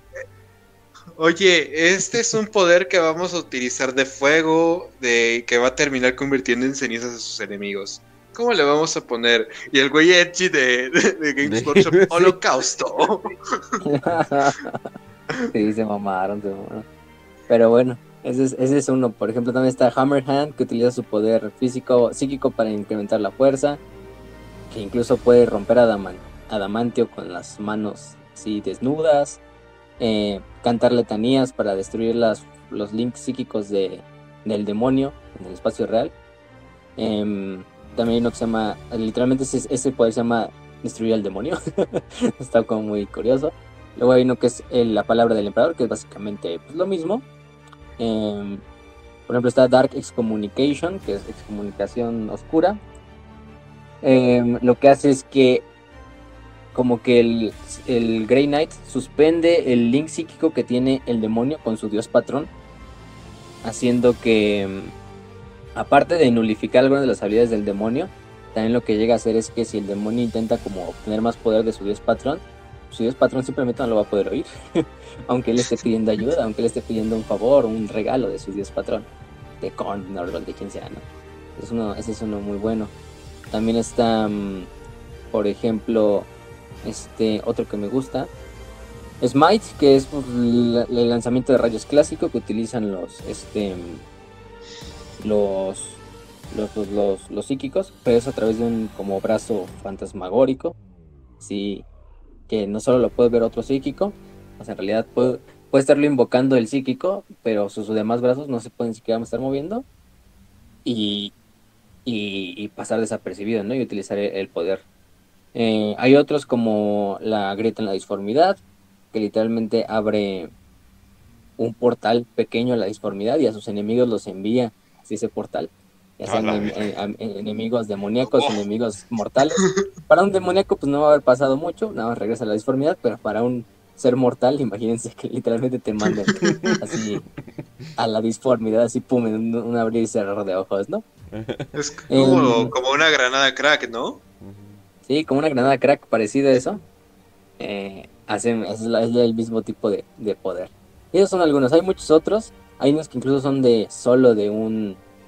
de algunos como tal. eh, campeones de, de los caballeros grises como Crow. em, por ejemplo, que es el sacrificio heroico, que literalmente reanima el cabrón. Es algo muy, muy interesante. Eh, la puntería astral, que bueno, en realidad están muchos basados en el juego de mesa, entonces tienen estos comentarios así como de, ah, este güey puede ver a través de cualquier obstáculo, ¿no? Y ver al enemigo. Incluso los Tech Marines pueden utilizar algunos hechizos como el de reconstrucción, que es para que los Tech Marines puedan ver a través de la huella disforme que deja cada espíritu máquina dentro de la maquinaria para curar al, al, al este al espíritu, Espíritu máquina, máquina. pero aparte ver si el espíritu máquina tiene a lo mejor cierta corrupción del caos, a lo mejor está en proceso de convertirse en un motor demoníaco, y muchas otras cosas, ¿no? Y esos son algunos de los de los de los estos poderes psíquicos, ¿no? Pero el más cagado, como siempre, es eh, no sé por qué quisieron poner ese nombre, pero Holocausto. Pues ya, así está. Holocausto. Recuerden Sí, sí, que este es un programa de familiar de Warhammer Donde no tenemos nada de, de extremistas, no somos radicales, solamente somos un par de un, un- tres geeks que están hablando de su universo de ficción Solo favorito. se nos hace curiosito tenemos- algunos nombres. Solo, solo pensamos Sí. que es bastante gracioso. Es como, es como el capítulo pasado donde hablamos de, de Sigmar y todo Ah, tenía sí. la palabra Reich. Entonces, Sí, sí. ajá, Sí entonces sí me hizo nosotros no, nos, nosotros no somos los que los que pronuncian los nombres. Quéjense con GameSport. Cabrón. sí. Nosotros Digo, son anglos. no hacemos referencia histórica. Digo, son, son Ajá. literales, son literales imperialistas. Entonces, son anglos. Entonces, ah, ahí déjenlos. son por ahí. anglo. Ajá. Bueno, y con eso yo creo que acabamos esta parte de, de todo. Vamos con los personajes más relevantes. ¿O sí? Primero que nada, antes de pasar a los Oh. importantes, importantes, tenemos a Janus, ya hablamos un poquito de Janus, el antiguo Space Marine Ujú. llamado Rebel Arvida, que se convirtió en el, primer gran maestre de los caballeros grises. No sabemos cuál fue su destino final, obviamente por lo que se nos infiere es que falleció, en, quizá en batalla, quizá no. Em, por ejemplo tenemos a Epimetheus, Ay, un Janus, obviamente, eh, nada, para explicar tantito, Janus viene eh, del dios Janus, el cual tiene dos caras, se supone que una viendo al principio de los tiempos y la otra cara viendo al final de los tiempos. Usualmente lo hacen como para significar el principio de algo, por eso en inglés el mes se llama January por, por el dios Janus. Es- Ajá. De hecho, eh, en, ita- en latín es el mes Januaris, ¿no? Ah, que viene igualmente de esto. Luego, por ejemplo, tenemos a, a Epimetheus, que fue uno de los ocho padres fundadores. Este, él era de los ángeles oscuros. Lo más importante de Epimetheus es que resurgió en el milenio 42, en el milenio 41, a finales de la tercera cruzada negra. Y lo más importante es que Abaddon actualmente lo capturó. Lo capturó y se lo llevó para llevar a cabo experimentos con la semilla genética o descubrir los secretos de la semilla genética de los creadores. ¿Y quién mejor? Bueno, aunque si lo ven de cierta manera es un plan medio pendejo, porque en realidad Epimetheus no tiene la semilla genética del emperador, porque él sigue siendo, él sigue teniendo la semilla genética de, de Lion, de Lion el Johnson, en ese sentido, porque es uno de los ocho padres fundadores. Los ocho padres fundadores fundaron espiritualmente a la, a la hermandad, pero en realidad no son sus padres biológicos Ajá. porque no es su semilla genética de ninguno de ellos. Entonces no sé, en realidad no sé qué quiere hacer Abaddon también con, con Epimetheus. Está medio raro ese, ese punto en el, en el lore. Pero bueno, lo que sabemos es que actualmente está eh, tomado como prisionero por este por por, por, por, por Abaddon. No sabemos si a lo mejor es el que rompe el récord de ser el primer caballero gris en irse del otro lado. No creo. Pero bueno, hasta de todos modos su- O sea, sería como el gran juguete de Abaddon, ¿no? O sea, porque no mames, o sea, si logras hacer eso es como, ah, la verga, o sea, lo, lo lograste, ¿no? Pero no sé, todas las No, acciones pero- de pero- Abaddon, tal vez el güey sí es Yo, yo me lo estoy imaginando. Yo me lo estoy imaginando tipo de, oh, soy Abaddon, qué bueno que te tengo capturado. Y el, y el güey nada más le dice, nadie te quiere, todos te odian, mejor cómete un gusanito. No, chinga tu madre, vete a la verga, te dejaré otros mil años encerrado. Oye, pero Yo no creo sé, que se la llevan así. tal vez tal vez Abaddon sí es leal después de todo. Todas sus acciones están logrando que el emperador vaya a revivir. Entonces, o sea, tal vez tal vez sin querer, o sea, tal vez al final del día así de, "Eh, Abaddon lo logró, es increíble, sigue siendo leal después de todo este tiempo." Y él así de, "Mejor digo que soy leal si no me van a matar." Sí, sí, sí. No, pues es que. Está, está ese pinche. No sabemos ese sábado. Ya no sabemos ni qué hace el güey. De tanta, tanta cosa que ha hecho en los últimos. Ah, soy, soy muy malo, soy Abadón. Imaginen que estoy poniendo mi meñique sobre mi, mi, mi labio. Como co- con la pose del Ah, doctor malito de, de Austin Powers. Exactamente. Ah, soy Abadón, soy muy malo, soy el villano. muajaja. Entonces así se la lleva. Es, es Abadón. Pero bueno, vamos a hablar de. Del gran. Del. Del mandamás. Del único inigualable. Del siempre ridículo y siempre heroico. Caldor Drago. Supremo gran maestre actual de los caballeros grises. ¿Alguna vez has comido una tangerina? Un grande entre los grandes. Eh, quizá el personaje que muchos a muchos les gusta, a mí personalmente me gusta, a otros quizá no les, aga- les agrade por lo UP que está en el, en el lore o lo ridículo que es su historia a veces. Pero yo creo que es un buen toque, ¿no? O sea, y aparte hasta, hasta hizo cameo en Warhammer Fantasy y Ujú. Ah. todo esto, ¿no? Pero vamos a, vamos a contar rápido qué pasa con Caldor Drago. Caldor Drago en su juventud empezó como un simple hermano de batalla de la terciava hermandad. Literalmente su primer tarea y su primer victoria como hermano de batalla es que desterró al demonio, al príncipe demonio Emkar en el planeta de Akralem. O sea, empezamos bien, empezamos bien. en ese sentido Muy bien.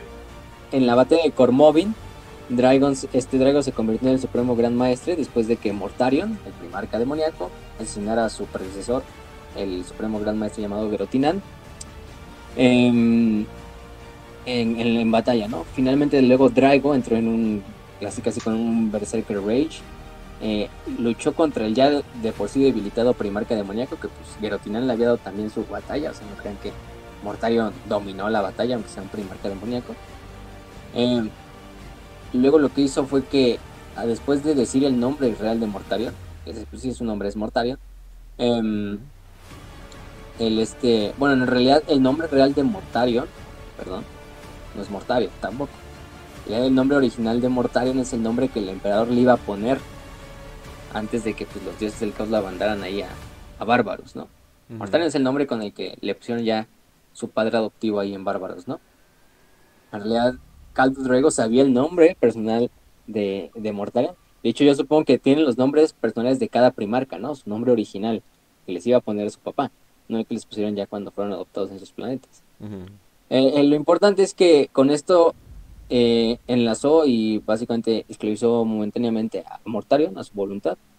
Em, luego lo que hizo fue que antes de desterrarlo a la disformidad, este Dra- Drago puso y, y, eh, palmó lo que es el nombre de su predecesor de este Gerotina en el corazón de Mortarion y lo mandó de vuelta a, al Inmaterium. Después tuvo una segunda confrontación con Emkar, con el demonio. Em, Dra- Drago otra vez lo, lo derrotó. Eh, pero antes de la, de la batalla, este eh, Emkar lo maldijo y le dijo: Te maldigo que toda tu vida estés atrapado en la disformidad. Pues en el momento en que es desterrado este Emkar, no solo él se- su cuerpo se destierra hacia la disformidad, sino también se lleva a Kaldal Drago con él a través del portal hacia el reino del caos, ¿no? Eh, desde ahí este mm, esta rivalidad entre Emkar y, y Drago pues simplemente ha, ha- ha subido. Desde ese entonces ha estado atrapado eh, en la disformidad por más de quizá casi ya tenemos más de mil años. Y digo, obviamente Em, esto va a terminar en de que está muy mal y está sufriendo ataques o algo por el estilo, ¿no? Y ya está hecho mierda, ¿no? ¿no? Y el güey simplemente está como si nada, Exacto. el día a día asaltando como en TTS este este alde- aldeas demoníacas, o no sé cómo vivan los demonios dentro de la disformidad. Ahí cualquier demonio que se le cruza en el camino lo termina matando. Miren, algunas de sus cosas que ha hecho es que asesinó al gran devorador de, digo, al gran sí, devorador de sangre, Carbot, de Korn. Y, eh, prendió fuego a los jardines de Norgon. Él solito, así como, che, eh, este, Güey, es Rorschach, literalmente es Rorschach, es de que te vamos, te vamos a meter a la deformidad y vas a sufrir. Es que piensan que están encerrados, eh, ¿cómo se llama? Piensan que yo Estoy- estoy estoy encerrado Piensa con que yo estoy encerrado aquí. Ustedes encerrados están conmigo. encerrados conmigo. está viviendo el mejor tiempo de su vida. Creo que este ahí Güey, es, es como los orcos que se quedaron en el, en el reino de Sí, Korn. sí, sí. Completamente. O sea, Como este Tuska. Ajá, Tuska. Que, que Korn decía, ah, pues ahorita voy a mandar mis demonios y mis demonios se lo van a chingar. Oh, mira, se, los- se está chingando mis demonios. Me cae bien. Entonces lo mismo es con Carlo Drago de, oh, mira, voy a mandarle todos mis demonios. Este hijo de, oh, Dios mío, los mató. Santo Dios, no. está quemando el jardín. Aparte, oh, mira, aparte, derrotó a las seis este, eh, diablillas escogidas de Slanesh, hasta las seis hermanas, ese es el nombre, y aparte destruyó la fortaleza del señor del cambio, Erkachan, ¿no? que es otro demonio. Aparte de ahí ha aparecido, eso es lo que dice que esté atrapado todo el tiempo en la disformidad, de repente el güey puede regresar al mundo real por cortos periodos de tiempo para ayudar a las fuerzas imperiales. Eh, apareció, por ejemplo, luchando al lado de los Ángeles Oscuros en la campaña de Pandorax. Em, en 999 del 1941 regresó a Akralen a luchar otra vez con eh, Enkar y otra vez lo derrotó. ya va la tercera. Este, por Enkar lo traen a pan y verga, casi casi. Ujú. Después de la formación de la gran de la Cicatrix Maledictum, Draigo eh, descubrió que ya tiene el poder como de regresar más tiempo, de mantenerse un poco más de tiempo dentro de la de la, de la disformidad, ¿no? Digo, de- del espacio real.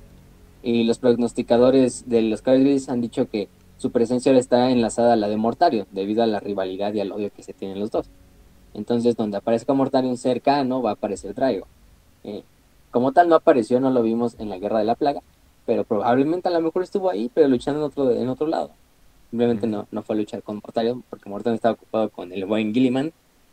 Eh, incluso se reunió con sus antiguos... este, Y llorando eh, porque veía a su papi. ¿sí? Sí. con los Grandmasters. Y finalmente, eh, dirigió el asalto al planeta Sortarius, o sea, el planeta de los hechiceros, el planeta de Magnus, eh, y reapareció para ayudar y, guiar a las fuerzas imperiales en esta, en esta batalla del asalto de Sortarius. Eh, de hecho, pues también estamos haciendo este programa porque se, se empalma con, salió hace, creo que fue la semana pasada, salió ya como tal el nuevo set de Caballeros Grises y de y de Mil Hijos, es el de Hexfire, Ujú. con este como tal miniaturas actualizadas, con el nuevo códex de Caballeros Grises que ya también va a estar disponible. Entonces ahí se viene otra otra época de rejuvenecimiento para este este este capítulo. Que de por sí no, no estaba tan abandonado como otras facciones, pero pero pues nunca nunca nunca se, se toma mal un códex que no sea de Space Marines, ¿no? Aunque estos son Space Marines, pero Sí. O Space sea, Marines. super eh, Space Marines, Space Marines, Space Marines. O sea, sí, estas son las fuerzas especiales de las fuerzas especiales de las fuerzas especiales que tiene el Imperio. Sí, exactamente. Sí. Y, Y como último añadido, como último añadido de Caldor Drago, creo que es, es hay que señalar muchas frases que ha tenido alrededor de toda la historia en 40k. Como por ejemplo, yo soy el jamón. Sí. Y otra tan emblemática Sí, sí. como tienes una muy bonita barba. Yo también tengo una barba. No existe en mi realidad. Entonces, son frases emblemáticas de Caldor Drago que, que nos vamos a llevar en nuestro corazón y yo personalmente las predico todas las mañanas antes de entrar a las clases que más voy a sufrir. Así que ¿Has Caldor probado, Drago, ¿Has probado una mandarina? Es otra de sus grandes frases. este, y deja a esa vaca en paz. Sí, No sí. nos olvidemos.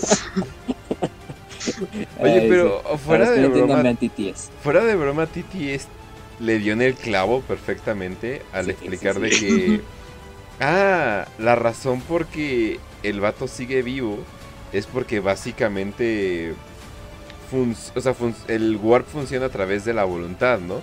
Y el güey dice, no, pues soy la verga matando demonios. Y ya, ¿no? O sea, eso es todo. Y funciona. o sea, lo que pues sí, porque literalmente vence a Magnus como en 10 segundos. O sea. Ajá. Pero señor Traigo, tenga cuidado. Ya lo he vencido.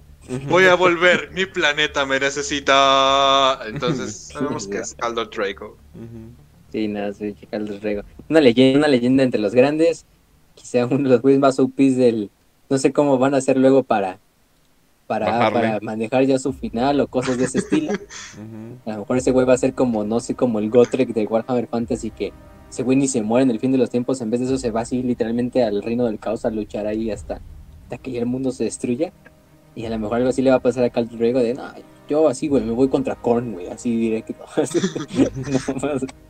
algo así. Y, ya, sí, o sea, es ese, no, pues este, este está cabrón, está cabrón mi, mi buen, mi buen, este, Cal Drago.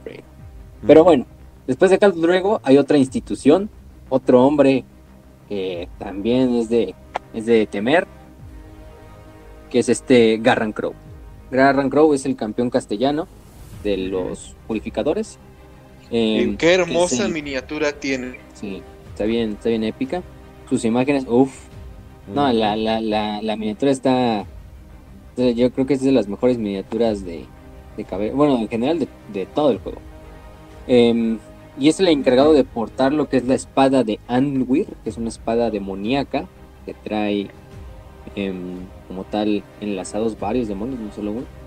Eh, lo que importa de aquí de, Crow es que como al ser el maestro castellano, él es el encargado de mantener esta espada en orden, porque la espada tiene ese poder de tentar al portador, ¿no? O de que simplemente la espada está cercana a ti y empieza a hablar. Empieza a hablar en tu inconsciente. Entonces te dice, tómame, te prometo quizá eh, poder, lo que tú quieras, ¿no? Lo que usaría para tentar a un, a un mortal, ¿no? Obviamente aquí estamos con cualquier mortal, estamos con el campeón purificador de los, de los caballeros grises.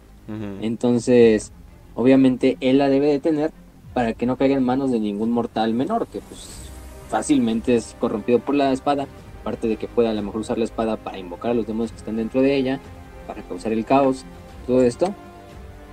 Eh, y lo llevó a un grado de perfeccionamiento espiritual, psíquico, psicológico y hasta físico, que no hay precedentes que sean los caballeros grises, porque el güey, como bien decía Ross, eh, literalmente el güey lucha con la espada, la utiliza como un instrumento para la batalla, para que no caiga en manos de ningún otro.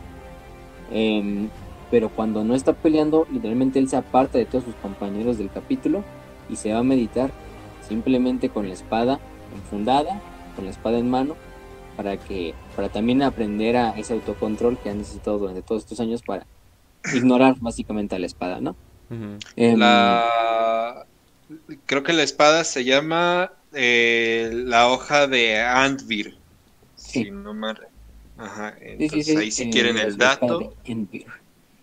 Aparte, de hecho, hace como un duelo psíquico todo el tiempo con la espada. O sea, la espada también tiene su potencial psíquico.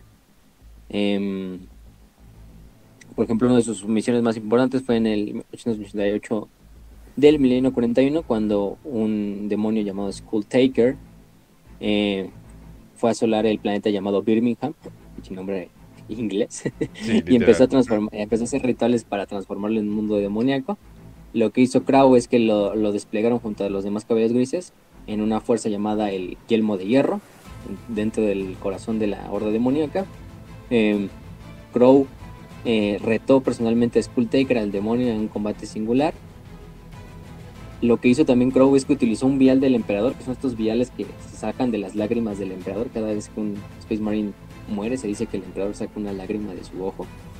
Y esas, esas llamas, esas, estas lágrimas se, llevan a todo el imperio. Es como esa agua este, milagrosa, ¿no? Que te venden ahí los de los esos brasileños que salen en las madrugadas, ¿no?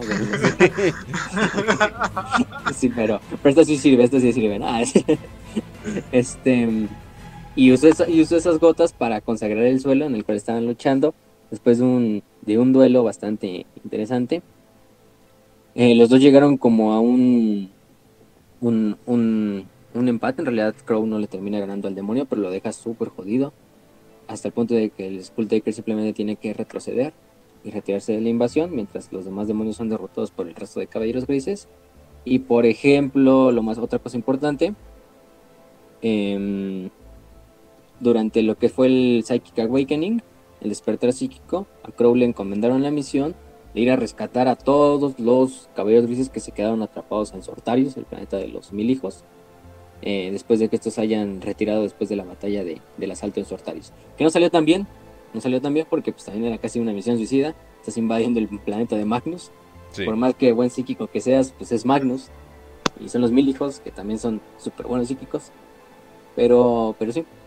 Aparte de lo que también hablamos fue mucho de que, por ejemplo, gran parte del conocimiento de los demonios que tienen los propios caballeros grises es por el legado de, de Janus y el legado de que Janus pues en su parte tiene un fragmento de Magnus. Entonces pues quién mejor que estudiar la disformidad que el propio Magnus. Claro. Entonces con el tiempo Magnus heredó todo ese, ese conocimiento de manera involuntaria a los caballeros grises. Eh, psíquicamente, biológicamente, aparte el emperador, porque él sí es el que da la semilla genética, pero al ser el, primer este mm, chapter master o el primer gran maestre este Janus él De de, hecho es el que escribe las 666 el palabras de- propósito- del destierro. El propósito inicial eh, de lo que querían hacer con Janus era de que querían a alguien que se pudiera sentar en el trono para que el emperador ya no tuviera que estar sentado constantemente en el trono, ¿no? Sí exactamente Ah, Eh, para los que no sepan, original, eh, emperador se para del trono, eh, tormentas horribles pasarían, demonios, todo, o sea, eh, sería, Destruye sería, Comunicación, pero ya no hay viajes entre el imperio. sí, sería Ya un no, ojo, hay, ya no hay. sí, o sea, y sería un ojo del terror en, en, en mera tierra, o sea, caos, destrucción, todo, o sea, todo. Ujú, Sí, o sea, la- creo que ahí tienen la telaraña, todavía está abierta. Y lo único que la mantiene cerrada es que el emperador está ahí. O sea, si no, adiós Terra, se acaba Terra, se acaban los viajes entre el imperio, la humanidad se jode. O sea, sé que en Warhammer la humanidad ya está súper jodida, pero aquí todavía sería más. Oigan, Mucho entonces, ¿es, ¿es canon que Malcador, se- mientras que el emperador tuvo que pelear con Horus y Malcador eh, se sentó ¿Se sentó? y Sí. valió pito? Eso sigue Sí. siendo canon.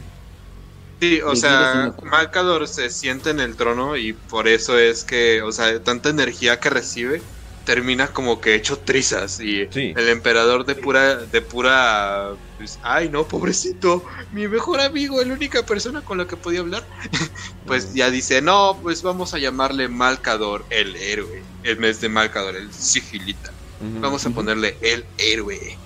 Y Pero luego ya andan diciendo de que anda por ahí y es como, güey, what? Es como que uh, su energía, su Eh. fantasma, su influencia, o, o esos pinches momentos que estuvo en el, en el trono fue suficiente como para dar mensajes a través del tiempo. No lo sabemos, gente. Recordemos que Malcador era un perpetuo y pues quién sabe qué pasa, ¿verdad? Warhammer, Warhammer y sus lógicas muy extrañas. Exacto, exacto. También, bueno, para los que no se, los que hayan una buena novela de, de, de, este Crow, está por ejemplo la de Guardián de la Espada, se llama Guardian, sí, Guardian of the, Guardian of the Blade. Eh, es una novela escrita por David Annandale, que ha escrito algunas de, de la herejía de Horus, por ejemplo, las que me acuerdo son las de Los Ángeles Oscuros, las creo que la primera, no, no me acuerdo, creo que es, es la segunda o la primera, pero escribió una de las de los Caballeros Oscuros. Em, aparte hay otro, otro, otro personaje que no les voy a decir mucho porque no les quiero spoilear, mejor lean las novelas, ya está el ómnibus en español en, en, en el canal de Telegram, que es la- el Justicar Alaric, que es el protagonista básicamente de la trilogía de los Caballeros Grises, eh, de este Ben Counter, sí es Ben Counter, este, son unas novelas clásicas, no son las mejores novelas tampoco, pero son clásicas, cuentan la historia básicamente de la lucha de Alaric y de su escuadrón de Caballeros Grises contra un Ah, demonio de Sinch No mal. llamado Gargalutot. No, no es tan mal. Sí, no, no es tan mal. No, ya me acordé, ya me acordé, ahorita que lo mencionaste. Sí, o sea, tampoco son tan buenas porque cuando las mencionaste por nombre no me acordaba, pero ahorita que me acuerdo, ah, me Sí, la pasé sí. bien leyéndolas. El- Me luego- es que luego tienen unos diálogos medio rarillos, así como medio autistas. Sí, pero pues son los caballeros Como- grises, es- ¿no? ben, Ben Counter es bueno para, por ejemplo, escribir batallas, es muy bueno para describir el caos y todo eso, pero no, no es tan buena a la hora de escribir diálogos. veces sí como que la hace raro. Pero me, son buenas novelas de todos modos. Eso sí. Son un clásico, son un clásico y hablan del justicar a Larry. Y además el concepto contra el que luchan, que es este, este demonio de Cargalutot, es un demonio de Sinch que, o sea, es básicamente un dios de, un dios lovecraftiano puesto en Warhammer 40.000. Ya de por sí todos los demás dioses son lovecraftianos, en especial Sinch. Pero este demonio es como el Nyarlathotep de, de Warhammer 40.000 porque es el cambiaformas, es el este demonio que puede cambiar de, de diferentes formas y presentárseles a diferentes personas, pero aparte es una abominación completa, o sea, que es indescriptible. Y es una historia bastante, bastante interesante. Son estas tres novelas, entonces ah, por ahí lo pueden, por lo pueden leer, el Justicar Alaric.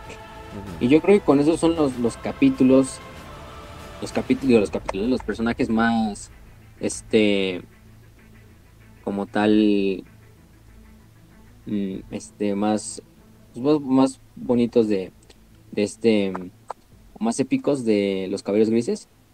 Eh, hay bastantes otros personajes. Los, Grand los Grandmasters de por sí ya son su propio personaje y son bastante buenos. No hay tantas historias como uno esperaría. O sea, sí hay bastantes, sí hay novelas épicas como la de los Caballeros Grises, como la del Regalo del Emperador, que yo creo que es la mejor. Em, aparte también está la de los, esta propia de Guardián de la Espada, de las de Garran Crow. Pero hasta eso, a diferencia de otros capítulos de Astartes, pues no, no tampoco son, digamos, tantas novelas. Pero las pocas que hay valen mucho la pena. Entonces, sí leanlas. Ya está la de los cabellos grises, ya está la del regalo del emperador. Son quizás las dos, las dos más esenciales. Quieres aprender más de los cabellos grises a través de una novela. Entonces son muy buenas. Y aparte, pues, con eso, con eso concluimos el programa de hoy. Con eso concluimos nuestro episodio de los Caballeros Grises. Y solo para despedir el, este, el episodio, eh, los quiero despedir con la que es la frase, con el grito de batalla completo de los Caballeros Grises. Uno que se ha popularizado mucho, que se oye mejor en inglés, pero vamos a traducírselo para que los que no lo entiendan.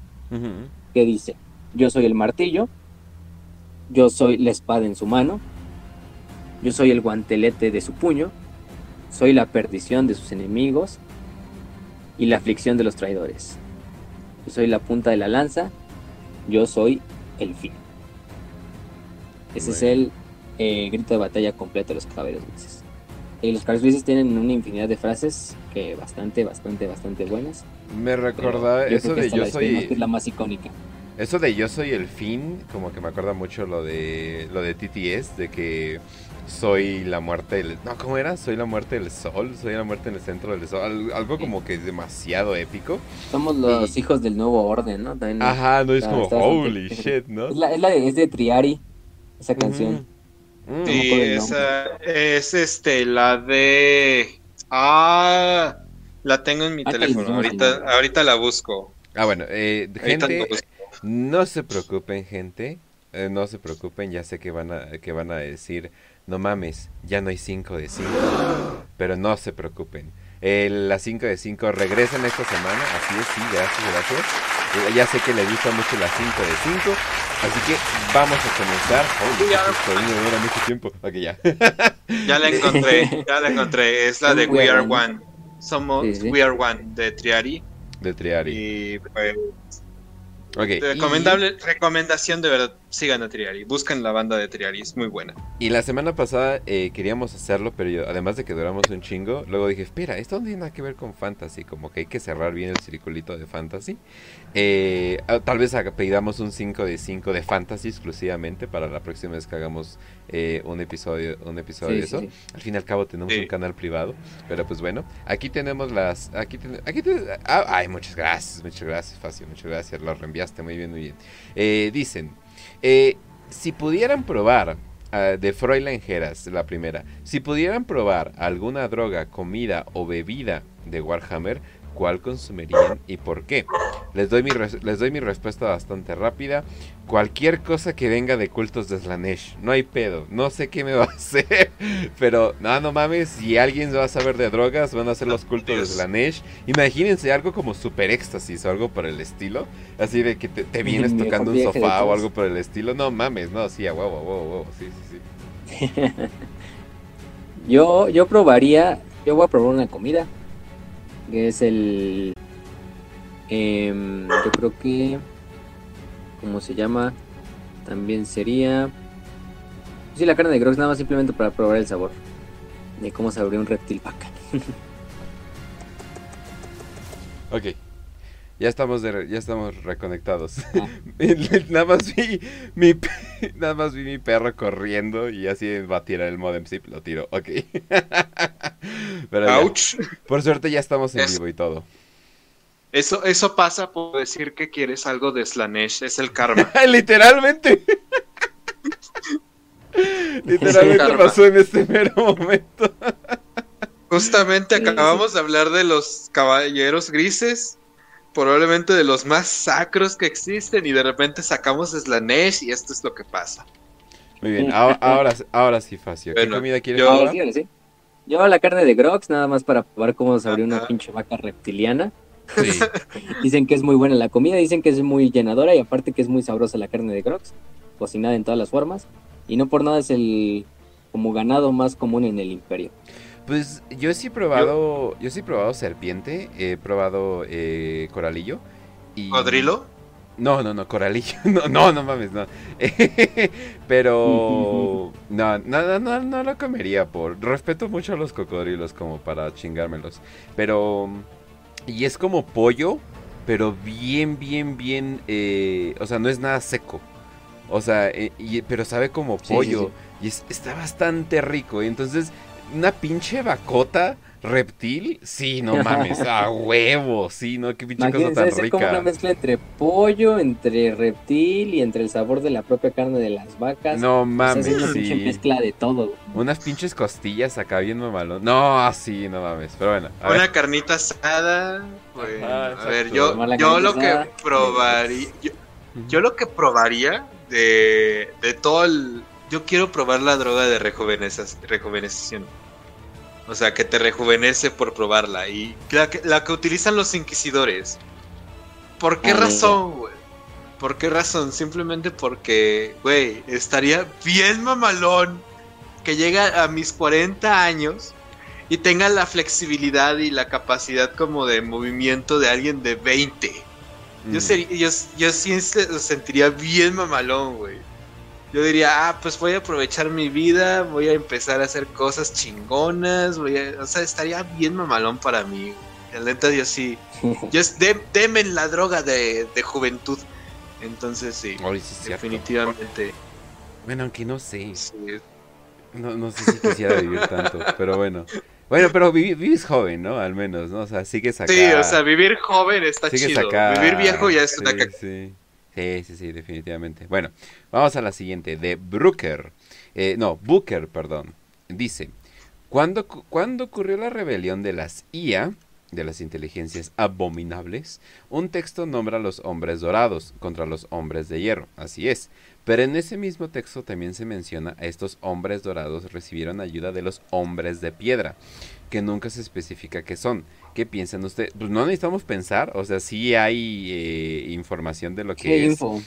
Eh, Mm. Básicamente los hombres de piedra fueron hechos para que el warp no los afectara, así, pero no los afectara completamente. Muy parecido a la... mm, eh, es como una ceramita eh, que... pero como con obsidiana, se supone.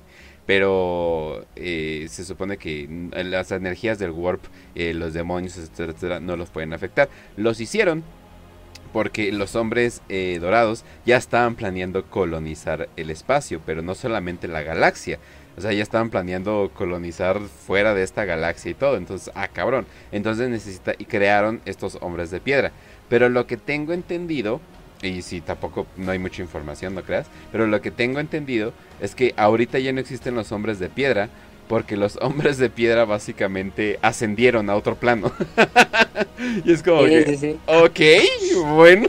Y aparte, y aparte los que los, los, o sea, los que no ascendieron los terminaron como exterminando los hombres de hierro. Porque a los hombres dorados, que es como una subsecta humana, que son los que crearon a los hombres de piedra, o los hombres de piedra, que son esta como inteligencia artificial inmune al warp, creó a los hombres de hierro, le hizo un mega desmadre, entonces los hombres de, de oro son como los abuelitos en realidad de los hombres de hierro. Ujú. Es algo, es algo cagado. Pero sí, como dice Rakench, pues ascendieron así como si fueran setans trascendidos o Ajá. así. Y hasta Es ahí como, se nos dice, simplemente es eso. Es como, oh, oh, ok, bueno. Pero bueno, esa es la información que tenemos de los hombres de piedra. Ojalá eh, sea suficiente. Siguiente de Edward Christopher dice, con la actualización del Lord de Belacor, ¿creen que Games Workshop lo quiera volver a una especie de Malal? Ah, oh, Edward, Mm, pues, Edward, sí es cierto. buena teoría. Este especie del caos en contra del caos y en contra de todo. Ándale, y ya no pueden usar a Malal. ¡Ja! Oh, Sí, fuck. y aparte, bueno, Belacor, los que no conozcan a Belacor ya hemos hablado mucho. Pero Belacor es el primer príncipe del caos, el primer demonio en ser creado, el favorito de los cuatro dioses, bueno, favorito entre comillas. Eh, porque es un príncipe demoníaco del caos eh, individido. Algo muy cagado, o sea. Los cuatro dioses aportaron igualmente su fuerza y su, y su este poder para, para crearlo. Eh, por eso está esta forma como de que está celoso de todos los que elegidos del caos, porque él se considera como el único elegido del caos porque es el primer demonio, el primer gran hijo, el primer creación de Es sus lo, que, padres. es lo que hubiera pasado si le dieras a un hipster la capacidad de ser un demonio. Chinguen todos a su madre, yo soy real y todos ustedes son fake, son este po- posers. Chinguen a su madre, yo soy real. Véyense a, a chingar a su madre, yo soy el verdadero real, Mira, no, no. ustedes posers y No a cualquiera le dan lo que posiblemente es la miniatura más hermosa que he visto en toda mi vida. Te digo, yo creo que es un hipster, pero, pero demonio, güey. Porque solamente un hipster se vería así de bien cuando tiene un lore que lo trata de la tan chingada, güey. Es que ve esa cosa y tantos detalles. Y ve, y hasta está el fequito Sí, de la overlay como para hacerle acá. Güey, tiene un pinche. ¿Qué es? Un Primaris Ultramarine, no sé qué es. Ajá, Eh, sí. es un Primaris. muerto acá. O sea, está lleno de calaveras, cadenas. Tiene esta, di- esta, o sea, tiene como que protección en una pierna y no como para significar, como que está en contra del balance. O sea, eh, eh, eh, está demasiado hermoso. Jesus Christ, no, sí. Si, a- Sí. si alguien va a Y- ser y un gran personaje, es él. Sí. Y aparte, como bien dice este Eduardo, bueno, yo creo que la teoría sí podría, bueno, no, a lo mejor no lo convierten en un malal, pero a lo mejor el güey sí le termina llevando la contra a Abaddon. Así de, no, pues tú qué, yo soy el verdadero elegido del caos porque soy el primer demonio. De hecho, en la, cuando se creó la cicatrix maledictum, como que le curó lealtad a, a este Abaddon, pero de una forma como muy sospechosa, así como de, ah, te va a ayudar, ¿no? En realidad, pues al final es un demonio, también tiene ese doble, esa doble tarea, esa doble agenda. Y lo último que hizo fue que luchó en la zona de guerra de Charadon, eh, ayudando a las fuerzas de Typhus eh, contra el Adeptus Mechanicum, llevando su propia banda de guerra, que son los discípulos de Belacor. Que, uf, también está bastante épico. Y se alineó incluso con los portadores de la palabra para luchar ahí en, en este en Metallica. Pero yo creo que si le dan más potencial, quizá a lo mejor Belacor pone en jaque a Abaddon y lo termina chingando. A lo mejor no se vuelve un malal, pero sí le lleva la contraria al elegido de los cuatro dioses. Eh, por ejemplo, en Fantasy, Belacor era un pinche chiste porque en Fantasy, Belacor era utilizado para que todos los elegidos del caos lucharan contra él y si lo derrotaban, pues se volvían campeones del caos. Entonces, pues, pues este Belacor era, era el saco de boxeo y la, y la, y la, y la prostituta de muchos elegidos del caos, entre ellos Arcaon. Ujú. y por eso no, no le gustaba mucho ser utilizado como ese instrumento, ¿no? De prueba. Pero, pero en Warhammer 40.000, pues yo creo que a lo mejor sí tiene potencial, no a hacerse un malal, Sí. pero sí a, a poner, eh, a poner al, al Abaddon ah, ahí en jaque o algo así. Completamente. Pero bueno, Mm. vam- vamos a la siguiente. Eh, eh, de JV o JB dice: ¿Los primaris son personas del años 30k o qué? No terminé de entender eso, güey. ¿what? a ver, ¿cómo? Sí, o sea, es que, es que se refiere porque pues sabemos que Belisario lleva haciendo ese proyecto de los primaris desde el milenio 30. Ah, ok, Entonces yo creo que lo que se refiere que los primeros primaris marines pusieran güeyes que a lo mejor agarró ahí en el milenio 30 y dijo, ah, pues les voy a dejar aquí 10.000 años guardaditos. Y ya cuando los saca, pues realidad son güeyes del año 30.000 luchando en el año 40.000, ¿no? Ujú. El milenio 40. Entonces, yo la mayoría sí, se supone que sí, porque pues estuvieron en las cámaras creándolos. Eh, Otros no, porque los que por ejemplo pasan el Rubicon Primaris, que es como esta forma de que un marín eh, antiguo se convierte en un Primaris, pues esos sí son marines actuales, ¿no? Pero un gran porcentaje sí pueden ser marines, sí terminan siendo marines del año 30.000, o marines más o menos de esas épocas. Quizá no del milenio 30, del 31, 32, eh, quizá a lo mejor hay de todos los milenios, de esos 10 milenios que han pasado, pero sí hay un número que son pues de, del milenio 30, quizá los más viejos, los primeritos, como por ejemplo este que siempre va acompañando a, a Belisarius, que era el de, que era de las guadañas del emperador, no, no era de las guadañas del emperador, era otro Space Marine, fue el primer primaris marine, ese güey sí es como desde hace 10.000 años de, de vida, pero pero bueno, a la, a la larga, pues la mayoría van a terminar siendo. Los que van a morir, pues van a terminar siendo. Este. Sustituidos por nuevos primarios de Space Marine. Y pues a la larga, los Space Marines, yo creo del año 30, pues van a terminar de, de, de dejar de existir, ¿no? Así como pasaba con las legiones en la Gran Cruzada, ¿no? De que la mayoría empezaba como de Terra, pero ya en los años bien metidos de la Gran Cruzada, la mayoría ya era de, de otros planetas, ¿no? Y los de. Terra se iban quedando atrás. Entonces sí, con los Space Primaries, pues sí pasa eso, casi casi. Sí. O sea, aunque creo que esta persona como que no entendió, no todos, o sea, hay un proceso, pero el proceso se ha estado desarrollando desde, desde pinche Belisarius, o sea, o sea, vio algo bien chido y dijo, ¿cómo lo puedo mejorar? Hmm. y se quedó 10.000 Solo años ahí. Pero bueno, eh, solamente Belisarius, pero bueno. Vamos a continuar con la de eh, Juanse Cuadrado. Dice, buenos días compas y saludos desde Barranquilla, Colombia. Soy asido escucha del programa, quería ver si se puede mandar un saludo en el próximo programa al grupo de Quilla WH, bueno, Warhammer en mi ciudad Barranquilla. ¿Cómo no? Ah, saludotes al grupo de Quilla, aunque su nombre está raro, no voy a, no voy a decirles que no. Y Ya, también- A ver, voy a leerlo, voy a leerlo para que tengamos bien el saludo porque se lo merece. Se tardó muchísimo en escribir, estoy, es un texto largo, se tardó en escribirlo y lo escribió con amor. Ajá. Vamos a tratar bien a nuestros seguidores, por favor. A ver, ¿cómo se llama? Quilla Quilla. WH en, en la ciudad de Barranquilla. Un saludo a la comunidad de Quilla de Warhammer. Esperemos que la pasen bonito y que tengan una excelente semana y los queremos. Gracias por escuchar el programa. Continuemos. Nice. A ver, perfecto, perfecto. Bueno, eh, y ahora sí, vamos, vamos con lo, con lo bueno. Eh, dicen, eh, ¿existen niños en el ASMEC, o sea, en el Adeptus Mechanicus? Esta pregunta surge por unos libros que se llama Warhammer, ok. ok, Warhammer Adventures, donde aparece un niño del ASMEC y hasta una especie de mini comisaria. Espero... Ah, de hecho, de hecho, no espero que visto, estén, No lo sabía. espero que estén No lo bien leas. y que el emperador los proteja. Mira, eh, Warhammer Adventures no es canon. O sea, no es, o sea, eso significa que no no va, o sea, no es real en este mundo. eh, o sea, no tiene continuidad con la historia, ¿no? Exacto. Eh, ahora, No, pe- pero sí la ha- historia. sí hay, ah, ojo, sí hay algo que posiblemente podríamos decir como un mini comisario, que sería alguien en la escuela Progenius estudiando y probablemente eh, yendo en camino para ser comisario y tal vez se lleva muy bien, tiene todas las características y tal vez el Adeptus Perfectus le está como que acá como que le está enseñando, está siendo como que el alumno favorito, no es así, no mames, no dudó en matar a su amigo, qué pedo, ¿no? Qué chido, ¿no?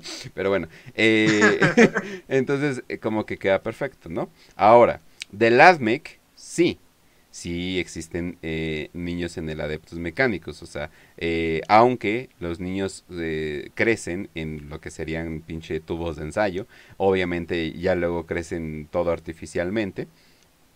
Eh, obviamente eh, hay un momento donde ya pues, pueden salir y ya les pueden enseñar, oye, mira, vas a ser ingeniero o vas a hacer esto o vas a, o vas a ser tres tipos de ingeniero, ¿no? O sea, básicamente, ¿no? O vas a ser un servitor, ¿no? Eso es Tres básicamente. De biólogo, no sé. Ajá.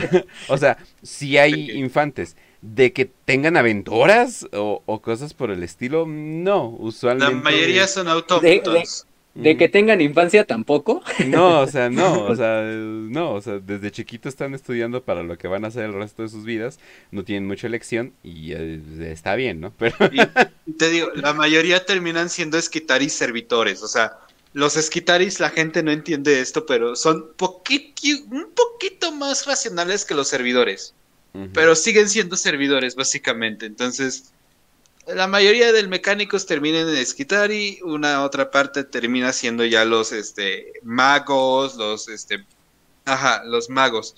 Y, ¿Y sabes? te digo, Creo- esos Creo Mm. que no vendieron bien. Porque como que fue un intento de meter a Warhammer para a los niños. Pero como que no vendieron bien. Y tal vez ya por eso como que ya el- cancelaron el resto del proyecto. No, no sé qué pasó.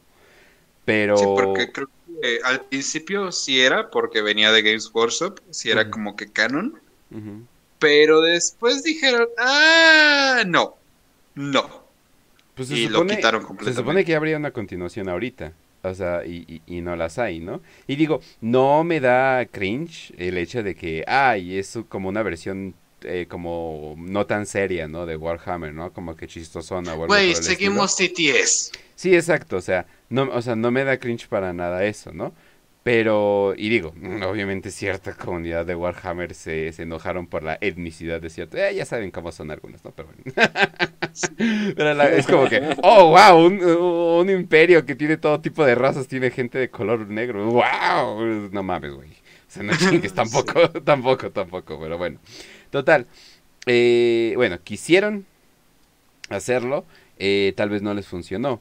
Yo digo que si quieren meter a niños a Warhammer, pues simplemente que Warhammer siga siendo Warhammer, o sea, y los niños que les va a gustar, les va a gustar. O sea, no tienen que suavizarlo ni nada por el estilo. O sea, va a haber el niño que va a decir, no mames, ¿qué es eso? Está bien vergas, ¿no? Y ya, va, y ya se va a querer enterar y todo eso, ¿no? O tal vez, no sé, con el juego de mesa, eh, los muñequitos, ¿no? Y, y todo eso, ¿no? Pero, eh, pero sí, o sea, obviamente no, no puedes tener, no, o sea, no puedes tener un universo bien, bien de, o sea, para niños, o sea, yo siento que, pues, es, es que estaría un poco extraño ciertas cosas, ¿no? Para empezar la escuela Progenium, ¿no? O sea, no podrías hacer una caricatura para niños, ¿no? O sea, todavía, porque ves que sacaron también de Age of Sigmar, ¿no? O sea, había Warhammer Adventures de 40k y aparte había otros en Age of Sigmar. ah, Yo creo que a lo mejor para Age of Sigmar, sí, o sea, no solo, no solo era en Warhammer 40.000, sino también en Age of Sigmar y también eran así como niños, o sea, que desmadre ahí. Todavía en Age of Sigmar podría decir, ah, a lo mejor ahí como que puedes meter más de esa madre. Que de todos modos no es, no es una muy buena acción, porque, pues, o sea, no tiene mucho sentido hacer esa madre para niños. Pero, pero todavía en Age of Sigmar, pues es como más fantasioso, es más así como clásico de dragón. Ándale, ajá. Pero en Warhammer 40.000 sí es como mucho pinche moralidad gris y pinches genocidios y... En Sigmar, o sea, y creo que en Sigmar ahorita ni siquiera existe Slanesh, ¿no? Entonces es como que... Es que es la gran cosa, ¿no? Es que, híjole, ¿cómo le explico Slanesh, no? O sea, es como que, ah, ay, güey, ¿no? O sea, Sí. pero, pero pues al parecer en Age of Sigmar no está, entonces ahí puedes hacer un... Ah, mira, sí tiene... Oh, por Dios, sí es cierto. No me la creo, ¿eh? Ver acá el Warhammer Adventures con Age of Sigmar está cabrón. Pero sí, o sea, eh, mucho de ello podrías usarlo como esta fantasía para los niños para que simplemente digan, ah, no mames, estoy peleando contra soldados a la verga y todo eso. Y ya, ¿no? O sea, pero sí, de que se, de que se puede, se puede. Nada más que creo que la manera en que fueron fue un experimento. Yo creo que yo creo que una compañía llegó y les dijeron, "Oiga, nosotros somos animadores, principalmente para niños, quieren que hagamos algo con su IP." Y ellos dijeron, "Pues a ver qué sale." Y nada más es una inversión corta, pues no hay pedo, no salió, no va a volver de esto. Si los niños de repente dijeran, "Oh, por Dios, vamos a bailar el baile de Warhammer en TikTok." No sé qué hacen los Summers, pues. Pero bueno, o sea, sí. O sea, no, perdón, no tengo idea. Los veo todo el pinche día en el celular. No tengo idea qué están haciendo. Pero bueno.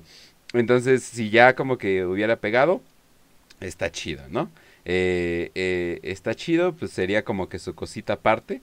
Pero como que luego, luego como que les da miedo. Ah, van a hacer a Warhammer para mí. No, no creo. O sea, también saben cuál es su audiencia core. Pues digo, con esto que hicieron de los animadores les va a doler con lo de Warhammer Plus. Pero pues a ver qué pasa. Simplemente a, a ver qué pasa. Aunque sí me gustaría al- un IP de ellos con Warhammer no tan serio. como que un lugar donde pudieran hacer chistes, sarcasmo, etcétera, etcétera, como TTS. Pero bueno. Hola. Bueno, por eso tenemos más. Ah, es cierto. Bueno, Por eso está al, menos tenemos. Ajá, al Warhammer. menos tenemos Warhammer para prietos. Nuestro programa para los prietos hermosos que quieran cagarse de la risa con memes de Warhammer. Donde por primera vez una comunidad de Warhammer no repito los mismos chistes por 10 años. Sí. ¿No es así, Ultra Pitufos? Mira, eh, tal vez la galería, la galería de Pedrito se vuelva acá un super éxito después y ya, quién, ya tenemos nuestro... Ya ¿Quién es un Todo. super éxito en nuestros corazones. O sea, la galería de Pedrito es un super éxito en nuestros corazones Sí, y sí, nos sí, hizo sí, un hermoso tributo. Muchísimas gracias, Pedrito. Pero bueno, gente. Eh, ay, gente, ¿cómo disfrutamos sus preguntas? Eh, tanto que alargamos el programa sin preocupaciones, pero pues bueno, eso ha sido el fin de las 5 de 5. Si ustedes quieren mandar sus preguntas, lo pueden hacer en los comentarios de YouTube, en los comentarios de iBooks, que sí los leemos y justo cuando voy a contestar me doy cuenta que Facio ya contestó. y también en, ya tenemos un, ya tenemos un Instagram, el cual ahí estamos posteando cositas. eh, y también ya tenemos, eh, bueno, y más bien, pero usualmente en Telegram es donde vamos a contestarlas sí o sí. Entonces, eh, ustedes simplemente no se preocupen. Ya saben que nos pueden escuchar en los canales, en los canales de siempre, Spotify, YouTube, un buen de lugares de, de podcast, Google Podcast, eh, un, un buen de lugares, principalmente YouTube y Spotify, pero Telegram también es como nuestra basecita de nuestra comunidad. Eh, no vamos a hacer un Discord, gente, no mames. Perdón, pero pues Miren. no mames. Es como, wow. ¿Quieres como un quieres algo como Telegram salto. pero feo? Es como, sí, vas, no Ajá. mames.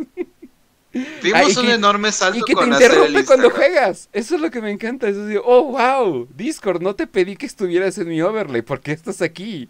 Estoy jugando en paz. Déjame en paz. Pero sí, Sí, eh, sí, no, sí. es un- no, Sí. no, no. Además tiene una pésima calidad de audio. Pésima. Eh, entonces- Digo, Sí. la hora pedorra lo demostró, ¿verdad? Pero pues bueno. Sí.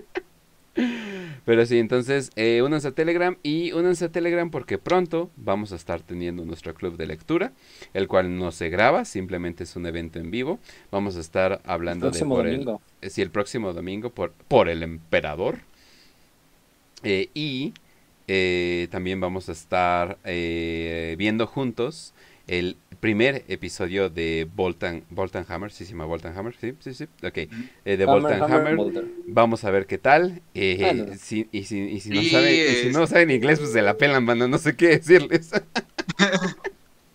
pues ni modo. A ver, y también creo que hay que comentar que posiblemente o ya está confirmadito lo de la lo del otro canal que ¿Mm? vamos a participar y vamos a colaborar. Ah, sí, Ah, vamos a tener. Eh, ¿Lo no sé podemos decir suban, todavía? pero vamos a hacer una. Bueno, mejor lo dejamos. Sí, ellos- mejor, mejor, ellos mejor. Ajá. Va, sí. ok. Va a haber- no, no lo hablamos. hay colaboraciones en el Se viene- futuro. Se vienen cosas grandes. Y si alguien le quiere mandar este audio a Macraft Project, Macraft Project te la está super dando, síguele así, definitivamente. De, eh, sí, eso, eso sería todo. Es que no... También, últimamente también, me- también, el, también Circan hizo un episodio con. Mm, Con Con escritor cesante. cesante. sí, cierto. sí, Estuvo hace cierto. dos episodios con nosotros. Hizo un episodio de, de eso, de. Pues hablando en general de Warhammer y de todo el trasfondo. Más bien fue como una, una plática abierta. Si Vayan eres a verlo, nuevo, este es un canal de escritor eh, cesante. si eres nuevo en. Warhammer, sí te lo recomiendo mucho. O sea, definitivamente. Sí, Circan saca buenos videos, algunos son cortitos. O sea, el estilo no sé, se me hace como Luetin, pero en español. Ándale. Así, No, de- no son videos tan largos, pero tampoco son tan cortos. Y además le mete Sí. mucha edición. Yo digo que se inspiró cabrón en, en, en, en, Luetin. en Luetin, sí, pero cabrón, cabrón, cabrón. Pero, no pero es mal, una ¿eh? inspiración, o sea, es una inspiración, tiene su propia esencia, eso es lo chido. Claro, claro. Entonces, Ujú. Can, sigue haciendo lo tuyo, por favor, te amamos en este programa y Y a ver luego cuando está. se viene una colaboración con Circan, vamos, eso lo vamos a ver. Oye, pues ya tenemos Ya, ya una sé. conexión directa, ya tenemos una conexión directa, como no, como no, como chingados no. Pero bueno, eh, pero bueno, eh, váyanse ahí con, con Circan, eh, que también eh, nos gusta mucho su canal. y pues ya, eso sería todo eh, por mí. Me pueden checar en, en Kench Place. Eh, ahorita, les, ahorita les pongo el este en Twitch. Y también en YouTube, igual, con el mismo nombre. Eh, yo creo que me voy a dedicar al salseo porque es lo que más pega y chinguen a su madre, voy a hacer lo que más pega. Y también mañana si quieren escuchar un programa de esoterismo, eh, ocultismo y cosas por el estilo, el programa se llama La Voz con O, eh, chica y doble S, V O doble S. Y mañana vamos a estar en vivo. Vamos a estar en vivo platicando con eh, Arcano 13, se llama. Bueno, el bat no le puso así su mamá, pero pues bueno, no ya saben todo ese pedo. Y Raz, despide. bueno, gente, ya saben que este programa lo hacemos con mucho amor para ustedes. Pueden seguir a Facio en Facio-Eternum ahí en el Twitter. Nada más tienen que poner obviamente la robita antes del nombre. A mí me pueden seguir en arroba podcastras, así de corrido, sin guion bajos ni nada. Solamente pongan podcastras. Y a Kench lo pueden seguir como arroba Kench1611. Ya saben que la bandita siempre está para ustedes. Sigan el, canal de la comunidad en Telegram, sigan el canal de Telegram, sigan la página de Facebook que es Warhammer para Prietos. Y ahora tenemos un Instagram, Instagram de Warhammer para Prietos, el cual tiene nombre de Facio. Eh, pueden encontrar como w, arroba WPP40K. Muy bien, arroba. Perfecto. Entonces ya saben, gente, que pueden encontrar este hermoso programa y esta hermosa comunidad ahí. Se les quiere muchísimo, se les ama. Y sin antes decir, eh, acaba de pasar en el diván de Raz a un amigo del canal que se llama Bad Goy. Y ah. acabamos de hablar un poquito de sobre el tema de la conquista, de todo ese asunto que pasó de pipí, popó, política, historia, conquista española, el tema de Tenochtitlán, bla, bla. Si ahí sí lo quieren checar, adelante. Son bienvenidos a, dialogar y discutir. Y, sin más que decir, les cedo para la emblemática y hermosa frase para acabar cada programa a nuestro amigo Facio. ¿Cuál es la emblemática frase? Bueno, antes, antes de eso, nada más un saludo a todos los que estuvieron aquí en el chat, los que estuvieron siguiéndonos en vivo y también a los que no nos siguieron en vivo, pero nos están escuchando en la repetición. A Sergio Díaz, a Freddy, a un tipo cualquiera de internet, a Chalino, al que muere en el abismo, que siempre está apoyándonos, a Keyam, a, a Josu 28, a Eloy Roberto, a Emiliano Yepes, eh, a Gropersing, a Sergio Díaz y creo que ella Juan Chox, que me faltaba. Bueno, los que, están, los que estoy viendo ahorita, pero un saludo a todos los que nos escuchan de todos modos. Eh, saben que los pueden encontrar en todas las redes sociales. Busquen arroba WPP40K en Instagram para seguirlo ahí. Ya también tenemos un Linktree para que vean todos los links que tenemos. Tenemos bastantes. Denle like a la página de Facebook. Síganos en la comunidad de Telegram para que puedan eh, hacer el club de lectura el próximo domingo. Tienen una semana para leer por el emperador de Sandy Mitchell. Ah, sí se puede. Eh, está, cortito. está, cortito. Está cortito. Entonces, léanlo. Ahí vamos a estar el próximo domingo, en quizá en la nochecita. Ah, y si, si no tienen el tiempo suficiente para leer y quisieran eh, que alguien más se lo lea, eh, nuestro amigo El Último Guardián, nuestro amigo El Último Guardián en Facebook hace directos que justamente ha estado leyendo recientemente, muy recientemente, ese mismo libro de Por el Emperador de Sandy Mitchell, que lo pueden seguir en Facebook, El Último Guardián, y ahí hace las lecturas de 40K. Exactamente. Y pues con eso, con eso terminamos. Lean de los Caballeros Grises y hasta las novelas, lean El Regalo del Emperador comparten este programa con sus familiares, amigos, conocidos, con quien quieran. Y pues sin nada más que decir, gente, les deseamos salud y victoria y que el emperador los acompañe.